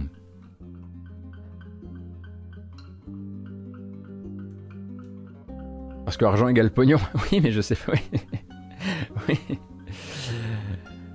Peut-être que de rentrer dans le Smart Delivery, c'est pas gratuit. No Attack, j'ai l'impression que c'est vraiment un service aux développeurs pour le coup. Il y a vraiment des petits studios avec des petits moyens qui sont rentrés en Smart Delivery. Euh, je pense notamment au jeu où on chevauche des griffons là, euh, euh, qui, était, qui était sorti au lancement de, au lancement de la console. Je pense justement que c'est plus une mise en, conformité qui embête Activision sur des questions euh. Merci beaucoup Michael May. Euh, le Smart Delivery Calamaric, pour refaire un point rapide, c'est juste une, euh, c'est confier à Microsoft le soin de distribuer la bonne version du jeu next gen, pas next gen, PS Series, enfin PS Series S, PS, PS Series, j'ai créé le monstre, la PS Series. Euh, euh, Xbox Series, Xbox, euh, Xbox Series S, Xbox Series X. Et en fait, c'est Microsoft qui va filer aux joueurs, faire télécharger aux, aux, bons joueurs les bonnes versions. Et c'est un programme qui permet juste de s'assurer que tous les joueurs aient la meilleure version possible selon leur système. Et donc Activision pour vous servir toujours. Euh, donc euh, l'entreprise euh, a également grosse grosse semaine hein, pour pour Acti a demandé en fin de semaine, enfin non, milieu de semaine dernière, la fermeture du site internet qui s'appelle SBMM Warzone par le biais d'une lettre d'avocat. et les créateurs ont en gros 7 jours pour obtempérer avant que les avocats ne pas ne sortent directement les fourches. En gros, il faut imaginer que SBMM Warzone c'est un site très célèbre et très utilisé dans la communauté Call of Duty Warzone, euh, qui est créé et maintenu par des développeurs belges et qui permet en fait de fournir des statistiques en se connectant à l'API euh, d'Activision et de Call of Duty Warzone pour récupérer des infos de joueurs, euh, le nombre de kills, le nombre de morts, le nombre de victoires, etc. Vraiment des informations en jeu uniquement. le but étant de créer des jolis graphiques et surtout de fournir aux joueurs des, des informations qu'ils n'ont pas ailleurs comme le skill moyen des lobbies euh, Warzone où se sont déroulées leurs dernières parties. Euh, le but, euh, c'est de comprendre un petit peu aussi comment fonctionne le système de matchmaking de Warzone, puisque Warzone ne fonctionne pas sur un système de ranking comme le font beaucoup beaucoup de jeux multijoueurs. Et donc les joueurs utilisent massivement SBMM Warzone pour comprendre un peu mieux ce à quoi ils jouent et avec qui ils jouent. sur les serveurs de ce, donc de ce, mode, de ce mode Battle Royale. Et du coup, Activision considère que malgré tout, euh, SBMM Warzone, eh bien, euh, c'est contraire au copyright d'Activision, ça enfreint la loi sur l'escroquerie en ligne et ça expose les créateurs évidemment à des amendes au nom du règlement général sur la protection des données. Euh, et du coup, attendez-moi une seconde, je suis désolé, je reviens tout de suite. Petite urgence, rien de grave. Désolé pour cette petite interruption du service. merci d'être resté. Et donc nous étions sur Activision et donc sur SBMM Warzone. Euh, pour revenir sur le sujet, effectivement, comme le dit Calamaric, c'est un peu euh, le battle log non officiel de la communauté. Euh, et donc Activision considère que par une série de, par une série de, de, de truchements de lois, ils sont pas, en fait, ils les attaquent en disant, en gros, ils aimeraient ils aimeraient faire valoir le fait que c'est pas bon pour la, protection des données, des données des utilisateurs, hein, tout ça, et que ça serait quand même euh, mieux s'ils fermaient le site dans les 7 jours. Euh, le problème, euh, c'est que les créateurs sont un peu sonnés. parce que d'autres sites ont par le passé utilisé la même technique, se connecter sur l'API du jeu, et sont devenus depuis des partenaires d'Activision. Hein. c'est le cas euh, notamment il me semble de comment s'appelle-t-il tracker.gg euh, qui est donc un site qui fait peu ou prou la même chose ou en tout cas qui fournit des, des datas assez similaires euh, qui a été finalement ramené dans le giron, enfin pas dans le giron mais est resté un partenaire officiel d'Activision mais eux manifestement SBMM Warzone bah, tout ce qu'ils reçoivent c'est une lettre d'avocat qui leur dit sous 7 jours va falloir plier les gaules les copains on n'a pas le temps euh, alors eux sont un petit peu, euh, eux sont un petit peu sonnés et du coup ben disent euh, voilà qu'ils sont prêts à faire ce qu'il faudra, à se mettre en conformité avec ce que Activision demandera d'eux pour bah, pour pouvoir pour qu'ils puissent survivre en fait. Parce que vous voyez du coup ça nous donne ça, ça nous donne en fait ah ben alors t'as pas voulu toi ce matin, t'as pas voulu. ça nous donne voilà des, une campagne où les mecs en, en 7 jours essaient désespérément ah voilà, ils sont vraiment genre Activision, s'il vous plaît, contactez-nous, qu'on trouve une solution autre que de faire sauter notre activité en 7 jours. Euh, donc, euh, donc euh, là, chez SBMM, ça, ça, voilà, sont pas hyper rassurés par tout ça. D'autant que il y a beaucoup de gens qui théorisent sur le pourquoi du comment. Ah, il y a des gens qui estiment que, que, que, en gros, Activision ne serait pas d'accord avec l'idée que SBMM soit en train de monétiser d'une quelconque manière, on va dire, euh, les données des utilisateurs. Parce qu'en fait, il faut savoir que SBMM a donc euh, de euh, la publicité sur le site, mais a aussi un petit programme partenaire où on peut s'abonner pour soutenir les développeurs du, du, programme et les aider à payer leurs serveurs. Est-ce que Activision serait fâché de voir ces données d'utilisateurs, fussent-elles vraiment de base, hein, kill, death, nombre de parties gagnées, etc., dans la nature et monétisées, ou plus euh, très probablement. Euh, parce que ça, en gros, les développeurs n'y croient pas. L'idée de la monétisation qui poserait problème à, Activision, ils n'y croient pas. En revanche, d'autres personnes pensent euh, que la manière dont l'outil sert à comprendre la tambouille interne qu'est le matchmaking de Warzone ça, c'est un problème euh, pour Activision, puisque, comme je le disais, le, jeu ne vous explique pas avec qui il vous met et pourquoi il vous met avec ces gens.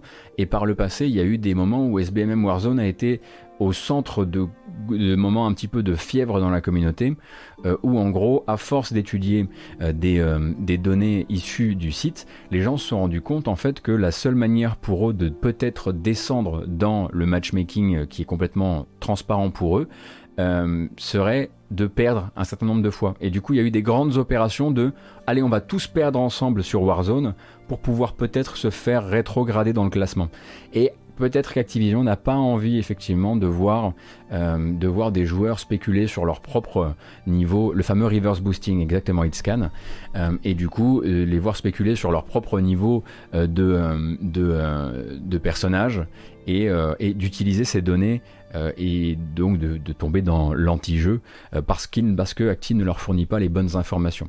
Donc ça, ça peut être aussi euh, une, solution qui expliquerait pourquoi euh, eh les créateurs de SBMM Warzone ont jusqu'à aujourd'hui pour retirer le site et a priori sont en train de le faire parce qu'Activision n'a pas donné suite à cette espèce d'appel au secours qu'ils ont publié euh, en mode s'il vous plaît contactez-nous, devenons partenaires, on fera tout ce qu'il faut quoi.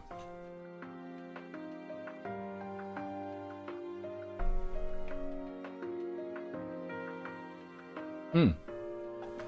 Oui, en plus j'ai oublié de le préciser parce que dans votre jugement de toute cette affaire, ça, euh, euh, c'est assez important. Euh,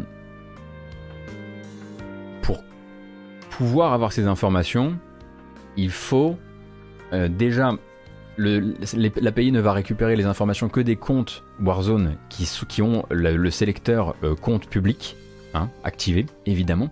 Et en plus de ça, pour s'inscrire, il faut accepter de donner ces informations.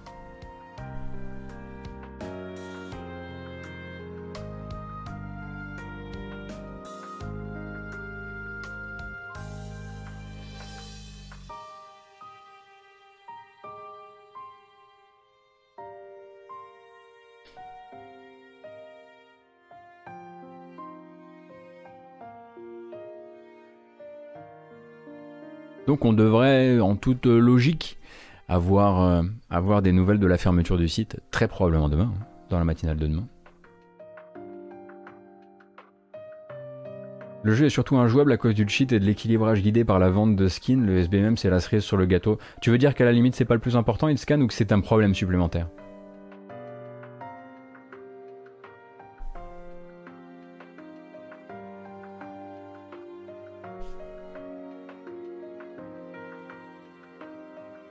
Enfin, c'était la fin, rassurez-vous, de notre petit segment Activision pour vous servir.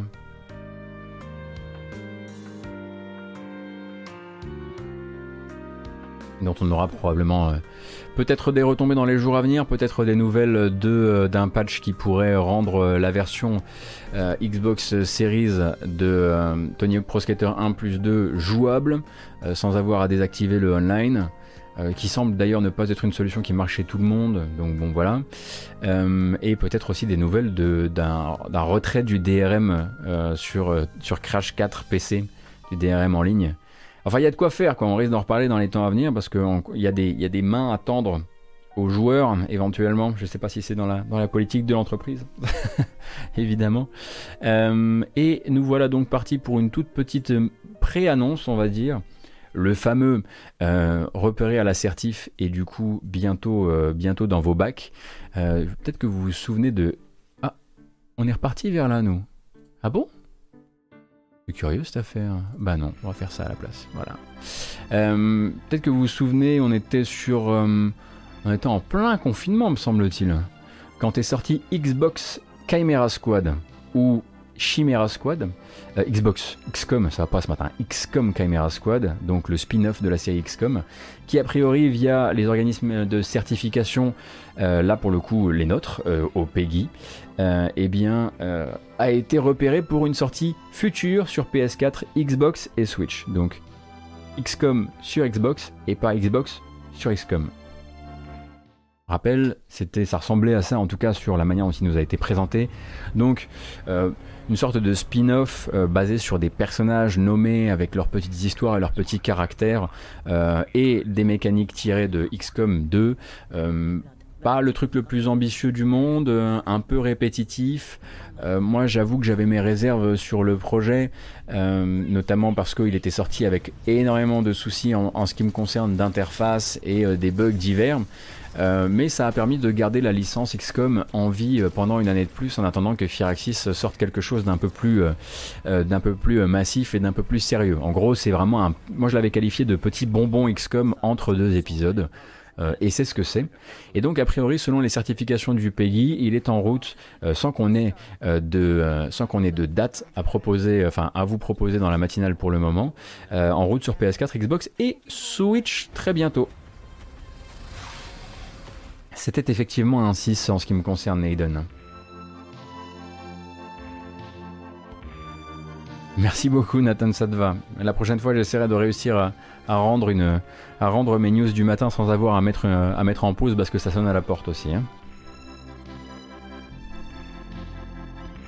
N'oubliez pas votre serviette. En parlant de ça, je suis en train de faire Wasteland 3. C'est un super jeu pour un noob comme moi sur ce genre. Alors c'est vrai que pour le coup, Wasteland 3 est très... Euh, est très euh, friendly pour les nouveaux joueurs parce qu'il n'est pas trop compliqué.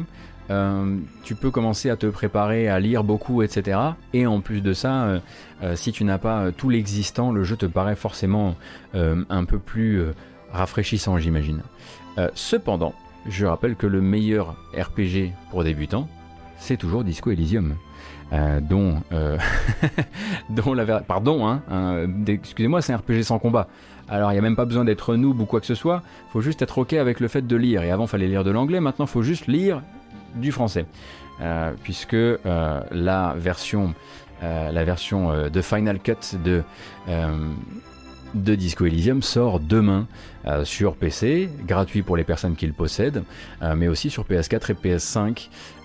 donc voilà, si vous hésitez, si vous avez envie d'essayer un computer RPG, de voir à quoi ça ressemble, de voir à quoi ça ressemble, de vraiment jouer un rôle sans avoir à vous fader des combats tactiques, etc. C'est littéralement le jeu pour ça. Après, si vous n'avez pas envie de lire, la lecture, le texte, c'est le jeu. C'est comme, euh, ce serait comme entamer Kentucky Road Zero avec exemple pas envie de lire. Faut pas, faut laisser tomber, faut faire autre chose. C'est pas grave, il hein. n'y a pas de jugement, mais faut faire autre chose. Euh, oui, euh, Mikarinos, la Final Cut sera traduite en FR dès demain, je te le confirme. Merci Big Whoop 360.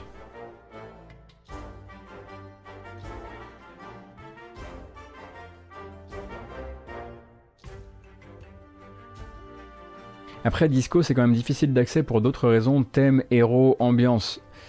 Oui, effectivement. Si vous préférez que... Euh, mais après, là, on parlait de Wasteland. Enfin, je veux dire, il y, a des meurtriers sanguinaires dans Wasteland. Euh, ça joue avec des têtes coupées. Euh, c'est pas non plus des nains et des elfes, quoi. Mais effectivement, ce qui serait top, ce serait un jour d'avoir un truc aussi accessible que Disco Elysium avec des nains et des elfes.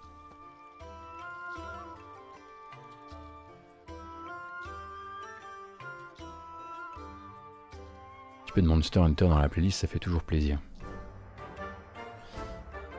Dans les news de euh, cette, euh, ce week-end, euh, il y avait aussi... alors, attention, on va le transmettre l'information. On n'est pas là pour sortir les drapeaux et dire waouh c'est incroyable machin. C'est juste cool que ça soit que ce soit là et même que euh, l'information soit arrivée jusqu'à nous. En fait, via le média japonais euh, NHK, euh, on sait désormais que euh, l'année record à laquelle se prépare Sony va ruisseler. Et si, si, si, si, pour de vrai, l'argent va vraiment ruisseler, mais et, genre avec la gravité habituelle, hein, donc vers le bas, un minimum en tout cas, puisque on sait désormais que les antennes japonaises de la firme, ça on a la confirmation via NHK, mais peut-être que ce sera le cas en dehors du Japon. pour l'instant, c'est sur les, les, antennes japonaises. s'apprêtent donc à recevoir leur prime semestrielle, c'est l'usage chez Sony. Et les primes semestrielles, en fait, euh, eh sont euh, calées sur les performances du moment. Et là, en fait, avec le lancement dont Sony est, malgré le fait qu'on ait du mal, nous, à la trouver extrêmement satisfait de la PS5, et avec, bon ben, euh, le travail au temps du Covid, la, difficulté que ça peut être, être aussi pour les équipes de bosser sur une console qui maintenant est surtout marquée du saut de, ben, on la trouve pas alors que pourtant elle s'est très très bien vendue, eh bien euh, les primes s'élèveront du coup, la prime semestrielle, euh, à 7 mois de salaire pour les employés japonais, euh, ce qui en fait en fait la plus grosse prime distribuée par Sony dans les 20 dernières années. sachant que les syndicats, parce que tout ça c'est négocié avec les syndicats, parce que oui, il y a des syndicats à Sony Japon, et eh ben les syndicats avaient demandé 6,9 mois de salaire en prime, et Sony a dit, allez, 7. Alors c'est cool, mais c'est globalement raccord avec l'année euh, qu'ils sont en train de faire. Il ne faut pas voir ça comme un grand geste, il faut voir ça comme un geste plus ou moins raccord avec ce qui est en train de se passer euh, d'un point de vue financier. On, rappelle que la PS5 s'est écoulée à 4,5 millions de consoles entre novembre et décembre, euh, et c'est des chiffres qui laissent penser donc qu'ils pourraient terminer l'année fiscale avec le fameux défi relevé, le but hein, de ce défi relevé, de ce défi pardon, c'était de voir la PS5 battre les 7,5 millions de consoles écoulées durant le fiscal 2013 de Sony. Et a priori sur les projections internes, il serait tout à fait bon euh, pour euh, y arriver, euh, sachant qu'à côté de ça, il y a eu quelques beaux beaux beaux succès financiers d'un point de vue des jeux. Alors c'est tout Sony dont on parle, hein. donc ça veut aussi, ça parle aussi de Sony Music, ça parle aussi de toutes les autres divisions de Sony, mais euh, juste dans la division jeux vidéo, euh, Ghost of Tsushima, on le sait, donc euh, a tapé ses 6,5 millions d'exemplaires vendus. Marvel Spider-Man entre le, la sortie de base et euh, la ressortie de la remaster de, et, le, et, et le retour de hype créé par euh, Miles Morales, donc Marvel Spider-Man, du coup, en novembre 2020, a atteint les 20 millions de copies distribuées. Euh, du coup, ça roule plutôt pas mal, et du coup, ça ruisselle. Alors, on dit pas waouh, c'est fou, on dit c'est cool que ce soit normal et c'est cool que cette normalité soit respectée chez Sony. Et on espère peut-être, hein, s'il y a des gens sur le chat qui travaillent chez Sony ailleurs qu'au Japon, que vous verrez peut-être une partie de ces primes semestrielles également. Parce que vous devez en avoir marre de vous faire vanner sur cette console qu'on n'arrive pas à trouver.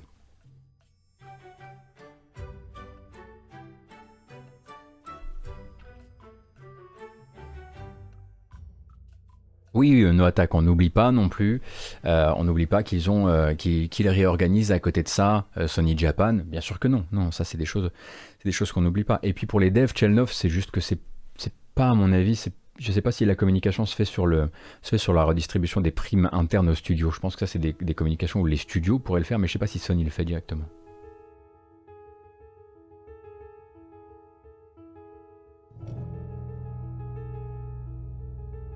Ouais, non, mais c'est pas la peine de vous la raconter parce que vous avez la console. Hein. Là, depuis que le bateau il a réussi à finir son créneau, euh, laissez-moi laissez vous dire qu'on va en avoir euh, tout le tour du ventre. Moi, je vais m'en faire une armure, une armure avec des PS5 comme ça.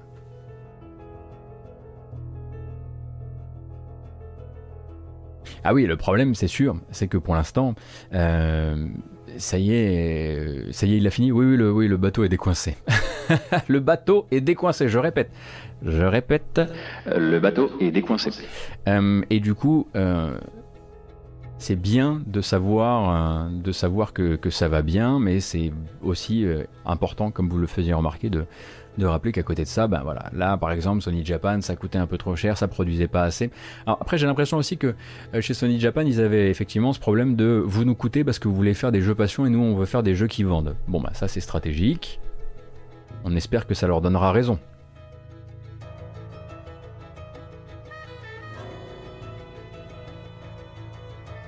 Mais pour l'instant, il n'y a pas beaucoup de jeux à se mettre dans le cornet sur la console. Ça, c'est effectivement un autre débat. Maintenant, elle est vendue.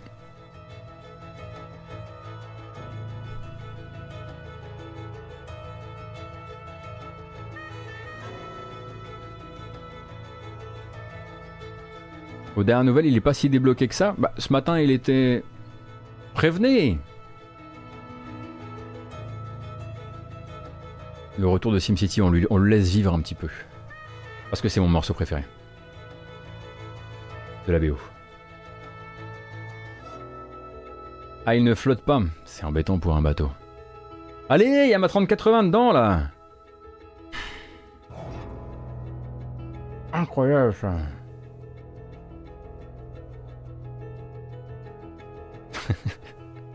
Allez, on continue, on arrête les bêtises. Euh, on a eu des... Euh, on a eu des nouvelles du développeur de Katana Zero. Alors je ne sais pas si vous étiez au courant, mais en fait le développeur de Katana Zero, euh, donc ASCIIsoft, euh, s'était euh, lancé le défi de livrer du contenu gratuit post-sortie pour Katana Zero, parce que bah, les, les fans en avaient demandé, et ils avaient commencé par, on va dire, prototyper un petit peu le contenu, et ça avait fini en, bon, euh, par rapport à ce qu'on voulait faire, finalement le DLC sera, trois fois plus gros. Là, il y a une nouvelle euh, info. Alors, je suis désolé, il n'y a toujours pas de date, malheureusement, mais ça se précise. Rassurez-vous, ça se précise. Euh, il y a une nouvelle info sur le blog du développeur qui dit bon, bon, bon, bon, bon, bon. En fait, c'était pas trois fois, c'était six fois et en gros, faut considérer désormais qu'on sera carrément sur euh, Katana 0.1.5 en termes de contenu, euh, mais ce sera toujours gratuit. Ça, il tient à le dire. Voilà, on s'était engagé à ce que ce soit gratuit, et c'est pas parce que maintenant c'est devenu un immense projet qui nous a un petit peu dépassé euh, que on va le vendre. Donc ça reste gratuit, et cependant ils, tiennent à, à prévenir, en gros, que c'est bon maintenant, c'est carré on arrête de rajouter du contenu. Maintenant, on peaufine l'existant. Maintenant, on teste, on implémente, on machin. Donc il va y avoir de nouveaux boss, de nouvelles fonctionnalités, de nouvelles zones, de nouvelles idées. Euh, mais en gros, là, stop. Voilà. Il voulait juste peut-être rassurer les gens pour dire là, on arrête juste de bourrer au chausse-pied dans le jeu. Et maintenant, on va juste taffer sur ce qu'on a et en revanche, bon ben pour les dates, on attendra. Hein. on vous donnera une date quand on pourra vous donner une date, mais faut bien que vous compreniez qu'on n'est pas dans une course infinie vers un ajout de contenu et que maintenant voilà, c'est carré. J'imagine qu'ils doivent se financer effectivement sur les ventes actuelles du jeu.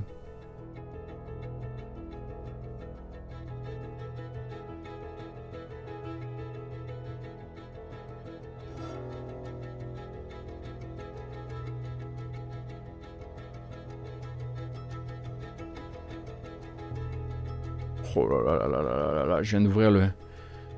Je viens d'ouvrir le, la patch note du, du patch 1.2 de Cyberpunk 2077.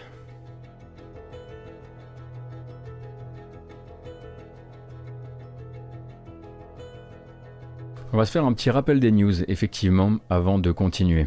On a commencé par un gros tour de l'actualité du ID at Xbox euh, et de la et de la euh, du format de l'événement, mais aussi des annonces qui ont été faites.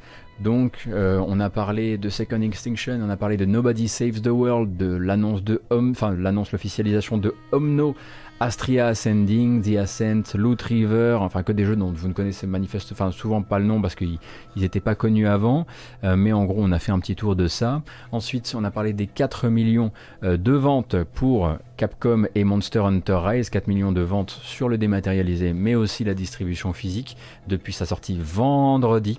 Euh, on est revenu rapidement sur le fait que Nordisk Games, à ne pas confondre avec THQ Nordic, venait de prendre 30% de participation dans le studio Supermassive Games, euh, que eux vous connaissez plutôt, non pas Super Giant, hein, mais Supermassive, Supermassive que vous connaissez peut-être pour Until Dawn, et puis Balan Wonderworld et son lancement compliqué, notamment l'information que je voulais essayer de vous faire passer un maximum. Si vous décidez d'acheter le jeu, n'oubliez pas de bien télécharger tous les patchs, euh, puisque euh, avant le patch Day One, a priori, le jeu contenait une grosse séquence très propice au déclenchement euh, de crise d'épilepsie. Malheureusement, on a fait un grand segment Activision pour vous servir en parlant du DRM, malheureusement, du DRM connecté dans un jeu complètement solo avec Crash Bandicoot 4 PC. Et oui, c'est vrai, sur battle.net, jusqu'à ce qu'il soit retiré, vous êtes obligé d'être connecté pour pouvoir jouer, sinon le jeu ne se lance pas.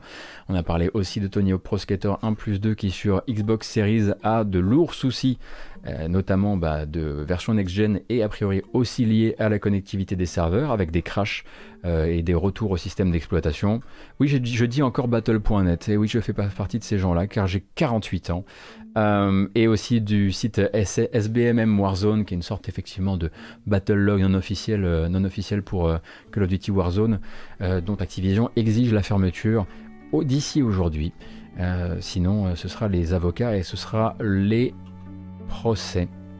L'arrivée probable très rapidement de Xbox Chimera Squad, Chimera Squad euh, sur PS4, Switch et PC euh, et Xbox pardon, il est déjà sur PC euh, puisqu'il a été repéré à la certification PEGI et le, le véritable ruissellement chez Sony, chez Sony Japon qui annonce, enfin c'est pas qu'ils ont annoncé, c'est que via le média japonais NHK on sait qu'ils vont euh, distribuer la meilleure prime semestrielle de leur histoire euh, pour célébrer le lancement réussi de la PS5. Ceci fait, nous allons continuer euh, nos news du matin car nous traînons, nous traînons, nous faisons que traîner. Petit mercato très très rapide ce matin. Il y en a deux. D'abord, le départ de chez Ubisoft de Darby McDevitt. Euh, Darby McDevitt, du coup, qui est l'un des auteurs les plus historiquement liés à la série Assassin's Creed, puisque euh, a travaillé notamment euh, sur. J'ai encore dit Xbox au lieu de XCOM, c'est incroyable. a travaillé récemment sur le lore de Assassin's Creed Revelations, sur le lore de Black Flag, sur le lore de Unity Origins Valhalla. Et donc, il a quitté Ubi Montréal le 26 mars dernier. Il remercie évidemment hein, tous les fans, les créateurs de contenu et les dingues du lore du jeu qui l'ont suivi dans toutes ses pirouettes. Et on sait que question lore, Assassin's Creed a eu son lot de pirouettes. Et du coup, comme le fait remarquer Video Games Chronicles, avec le départ de Cory May en 2015 euh, du même studio, eh bien ce sont les deux, on va dire, lore masters, les deux spécialistes euh, de euh, la de, l'histoire de l'histoire sous-jacente des Assassin's Creed qui ne sont désormais plus en poste sur les sur les AC. Donc voilà,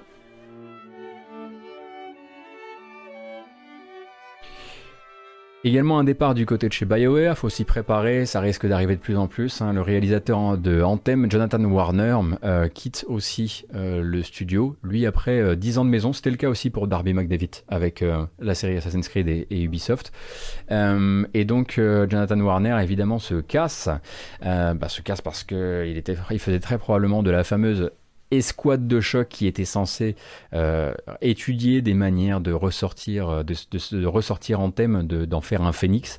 Et avec l'annulation de tous les travaux, de tous les investissements sur Anthem, eh bien Jonathan Warner a décidé qu'il allait faire autre chose. Euh, du coup, il l'annonce donc dans un communiqué où, où en gros. en gros le but c'est de il n'y a pas de il d'infos autre que enfin il ne dit pas où il va mais le but c'est juste peut-être de de euh, je sais pas, juste d'avoir un peu de nouveauté dans sa vie après s'être fait annuler un gros projet comme celui-ci. Euh, et donc lui assure que les franchises Dragon Age et Mass Effect sont euh, entre de bonnes mains. Comprenez bien, hein. les, franchises Mass Effect et Dragon Age sont entre bonnes mains. Ça veut dire en gros les franchises que Electronic Arts nous laisse bien avoir, hein, pas les autres. et ce, donc entre de bonnes mains, et ce malgré d'autres départs récents. Hein. On rappelle que BioWare c'est la refuite des cerveaux. Euh, puisque depuis, euh, on a eu donc début décembre 2020, c'est Casey Hudson et Mark Dara qui se sont barrés, et Casey Hudson c'était rien que le directeur général du studio, pendant que Mark Dara, et donc euh, avec une certaine relation avec, avec Mass Effect, et Mark Dara, bah, c'était le producteur exécutif de Dragon Age, du nouveau Dragon Age, donc euh, bah, ça, ça recommence, hein. ça recommence à se, à barrer en masse et il faut s'attendre très probablement à ce que dans les temps à venir, les personnes qui avaient euh, un poste un petit peu à responsabilité dans la team Anthem bah, euh, ne, restent, ne restent pas forcément. Parce que j'imagine qu'après un an et demi à prototyper un, un comeback, se le faire retirer des mains, ça doit donner des envies d'ailleurs.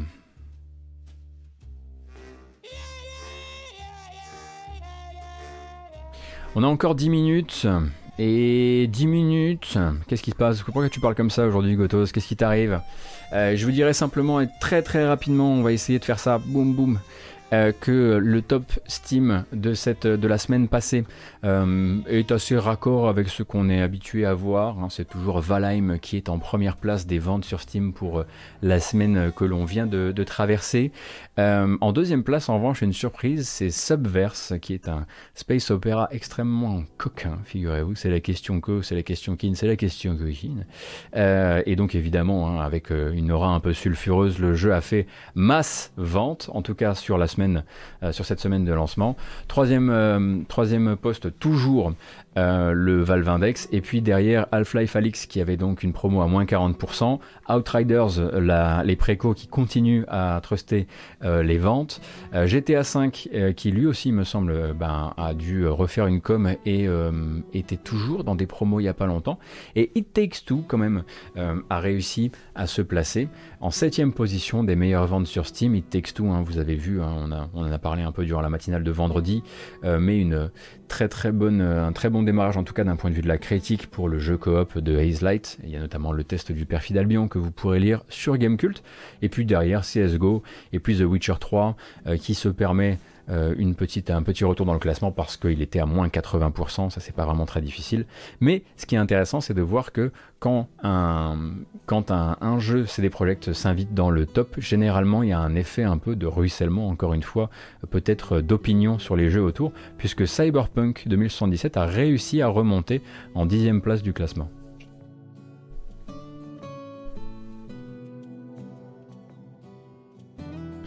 Très rapidement le petit pôle emploi gaming. Attendez, je vais vérifier. Ouais, de toute façon, j'avais malheureusement pour ce matin pas trop de nouveaux jeux à sortir à vous montrer, euh, puisque ben ça a été un peu calme et ça a été, enfin l'actualité a été vraiment euh, très trustée par, euh, par le ID Xbox. Donc allons-y pour un petit pôle emploi gaming. Donc, on va commencer par des stages très rapidement. Euh, si vous voulez, euh, si vous cherchez donc euh, du, du, stage dans le monde du jeu vidéo et que vous programmez en C++ ou en C et que vous avez envie de travailler sur Flight Simulator, a priori Asobo cherche à accompagner un stagiaire sur la licence Flight Simulator qui serait donc en programmation et également de la programmation moteur mais cette fois pour un autre projet, le nouveau projet de l'équipe de, Play, de A Plague Tale. Alors moi j'ai pas d'infos, je vous le dis tout net. Mais c'est le nouveau projet de l'équipe de A Plague Tale. Et jusqu'à preuve du contraire, A Plague Tale, ça s'appelle A Plague Tale double point innocence. Et jusqu'à preuve du contraire, l'histoire, on pourrait en faire quelque chose pour la suite. Donc bon, euh, donc il y a ces deux euh, stages qui sont à pourvoir du côté de chez Asobo. Et si on veut rester sur Bordeaux toujours, euh, voilà, A Tale Revengeance, exactement. chez Shiro Games, donc les développeurs de Evoland, de Darksburg, bah, de Northgard un petit peu avant ça. et on cherche du stage en game design également. Et parce que je sais qu'il n'y a pas que la prod dans la vie, je sais que certains et certaines d'entre vous ont envie de peut-être s'intéresser au fait de vendre des jeux vidéo, d'en faire la promotion. Euh, l'agence Warning Up euh, recherche actuellement, enfin en tout cas cherche à, accompagner et à former euh, un ou une stagiaire en chargé de relations presse. Donc pour vous donner une idée, Warning Up, tel que nous on le connaît, ça travaille avec comme partenaire Capcom, Dedalic, Frontier, Private Division, peut-être Electronic Arts encore. Donc euh, c'est une agence de RP qui est plutôt bien, euh, bien implantée hein, euh, et qui donc a ce poste de stagiaire responsable de, communication et de relations presse à pourvoir, mais également un poste actuellement CDD ou CDI, je crois CDI, toujours dans ce là-dedans. Donc si un jour vous, vous, me faisiez le plaisir de de m'envoyer euh, un communiqué de presse avec euh, au fait j'ai eu le poste via la matinale, je serais incroyablement fier évidemment. Euh, et donc ça c'est pour les stages et pour les CDD CDI j'en ai repéré que quelques-uns hein. évidemment j'ai repéré ceux qui sont tout frais euh, qui sont de ces 4 5 euh, derniers derniers jours chez Ivory Tower donc à Villeurbanne donc on rappelle hein, c'est le studio d'Ubisoft qui travaille sur la série des The Crew ça recherche donc un directeur technique graphique un responsable de la narration enfin un ou une à chaque fois hein, un ou une responsable du level design et également un poste d'artiste en chef dont le but pour ce dernier mais pas pour les autres euh, serait euh, de participer à l'animation live de la fin à l'animation de la partie live de The Crew 2 euh, voilà donc tout ça c'est des postes en CDI Et puisqu'on est toujours dans la région lyonnaise, euh, eh bien chez Pastec Games, je sais pas pourquoi, hein, il se trouve que là ça a fleuri de manière un peu régionale. Euh, chez Pastec Games, donc ils sont les créateurs de Curse of the Dead Gods, euh, on recrute également. On recrute, bah, pourquoi? Parce que Curse of the Dead Gods maintenant c'est sorti, il va falloir s'atteler au nouveau projet du studio. Et le nouveau projet du studio va avoir besoin de 3D caractères artistes, de concept artistes environnementaux et de créateurs de visuels en 2D. Voilà, vous le saurez. Et ça continue toujours à recruter du côté de chez Wolsen Studio, les gens qui font Wolsen ou Wolsen comme vous voulez. Euh, donc eux sont basés à Nice. Euh, et pour continuer à travailler sur les extensions de Wolsen, vous savez qu'il y a les Wolsen Chronicles qui sont des, ajouts de contenu à venir dans les temps prochains, qui sont des ajouts de contenu, il me semble, gratuits si je dis pas de bêtises. Euh, ils recherchent des gameplay programmeurs et des game designers.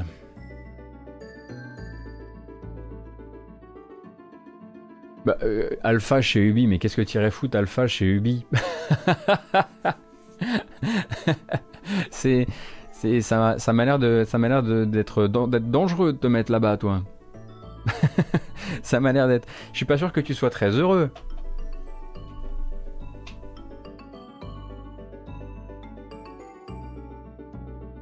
Pour la partie recrutement, est-ce que je reste sur le segment JV seulement ou est-ce qu'il y a pas ou est-ce qu'il y a des postes dispo à la compta?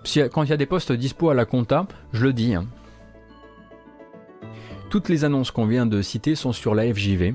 Euh, vous allez simplement sur la FJV, dans la section emploi, euh, vous triez selon vos besoins. Alors attention, c'est un peu contre-intuitif parce que ce sont des boîtes à, cocher, mais en fait ce sont des sélecteurs, donc euh, stage, CDD, CDI, et vous les triez par les derniers en date et vous retrouverez exactement toutes les, toutes les annonces qu'on vient de, vient de citer.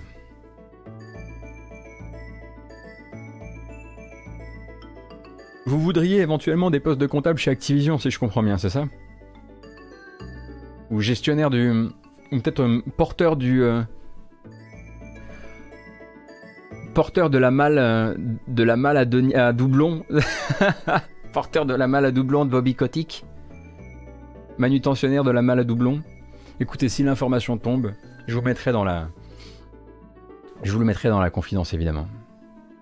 Bon là ces derniers temps on a fait des, pôles emploi gaming qui étaient très, euh, très euh, franco-français. Euh, dans les temps à venir j'essaierai de remettre aussi des postes un, petit peu, un petit peu prestigieux qui pourraient vous donner envie d'aller dans les pays dans les pays du nord de l'Europe où il y en a beaucoup ces derniers temps, peut-être au Québec, je sais que voilà, il y, a, aussi des gens qui sont pas en France qui nous regardent. Là ce matin je à peu de choses, mais le poste semblait pourvu, j'avais quelque chose qui se passait en Belgique aussi. bref, on essaiera de panacher ça un maximum. Si je vois un CDI pour un poste de direction artistique chez Zaum, je pense à toi, Kloski, évidemment. Évidemment.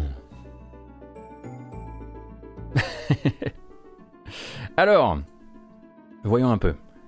Qu'est-ce qui nous reste? Ça c'est bon, ça c'est moins bon. Il est où? Il est où Il est où? Vraiment une toute dernière bande-annonce pour se mettre... Euh, se mettre bien. Merci beaucoup, Yobi-Wan. Tu voudrais, tu voudrais co-présenter une matinale jeu vidéo, euh, Von Yaourt? Et pourquoi pas?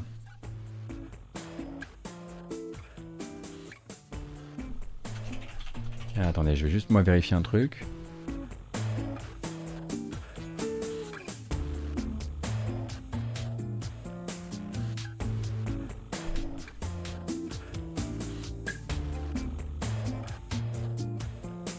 Voilà. C'est bien ça qui me manquait pour terminer. En plus, je vais pouvoir faire un peu de pub pour les copains. Et vous le savez, moi, la pub pour les copains, c'est mon dada. Celui-ci, bon, on le savait, hein, qui sortait, on avait la date et tout, mais maintenant, il est sorti. Voilà. Et c'est bien important quand même de le signaler. Donc Record of Lodos War, Deadlit in Wonder Labyrinth, donc un Castlevania Symphony of the Night like dans l'univers que vous connaissez probablement si vous vous intéressiez, euh, si vous, intéressiez à, l'animé d'il y a fort fort lointain, euh, eh bien est sorti de son accès anticipé. Et en plus de ça, et ça c'est toute la beauté de la chose, vous pourrez aussi lire le test du jeu sur Gamecult par Puyo. Alors franchement, regardez ça mais tel un serpent de mer, un test par Nicolas Verlet en 2021. C'est si rare, c'est si beau, lui qui n'a plus le temps d'écrire. Alors faites-moi plaisir, faites-lui plaisir, et allez lire son test. Et après, vous saurez si vous avez ou non euh, envie de jouer à Record of War.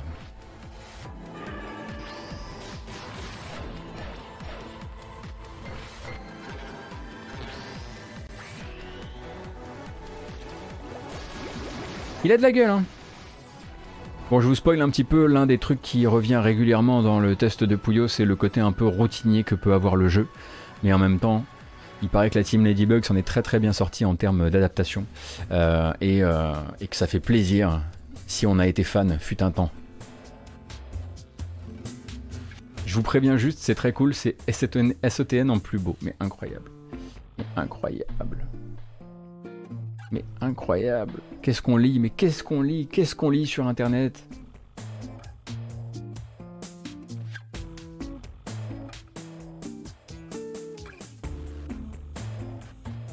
Alors.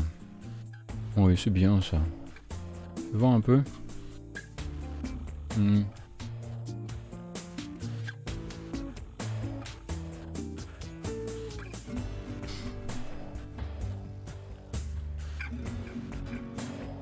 4-5 heures en effet. Merci Veniors pour l'info.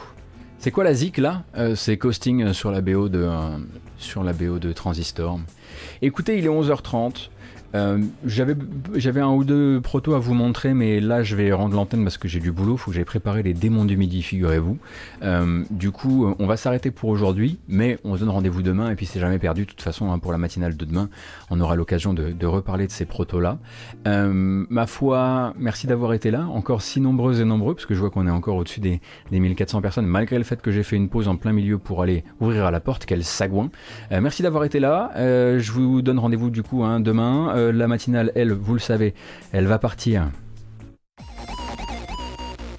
Oh ouais elle va partir vers les plateformes euh, habituelles, YouTube en premier lieu, toujours avec une vidéo euh, qui sera chapitrée, et puis aussi sur les applications de podcast.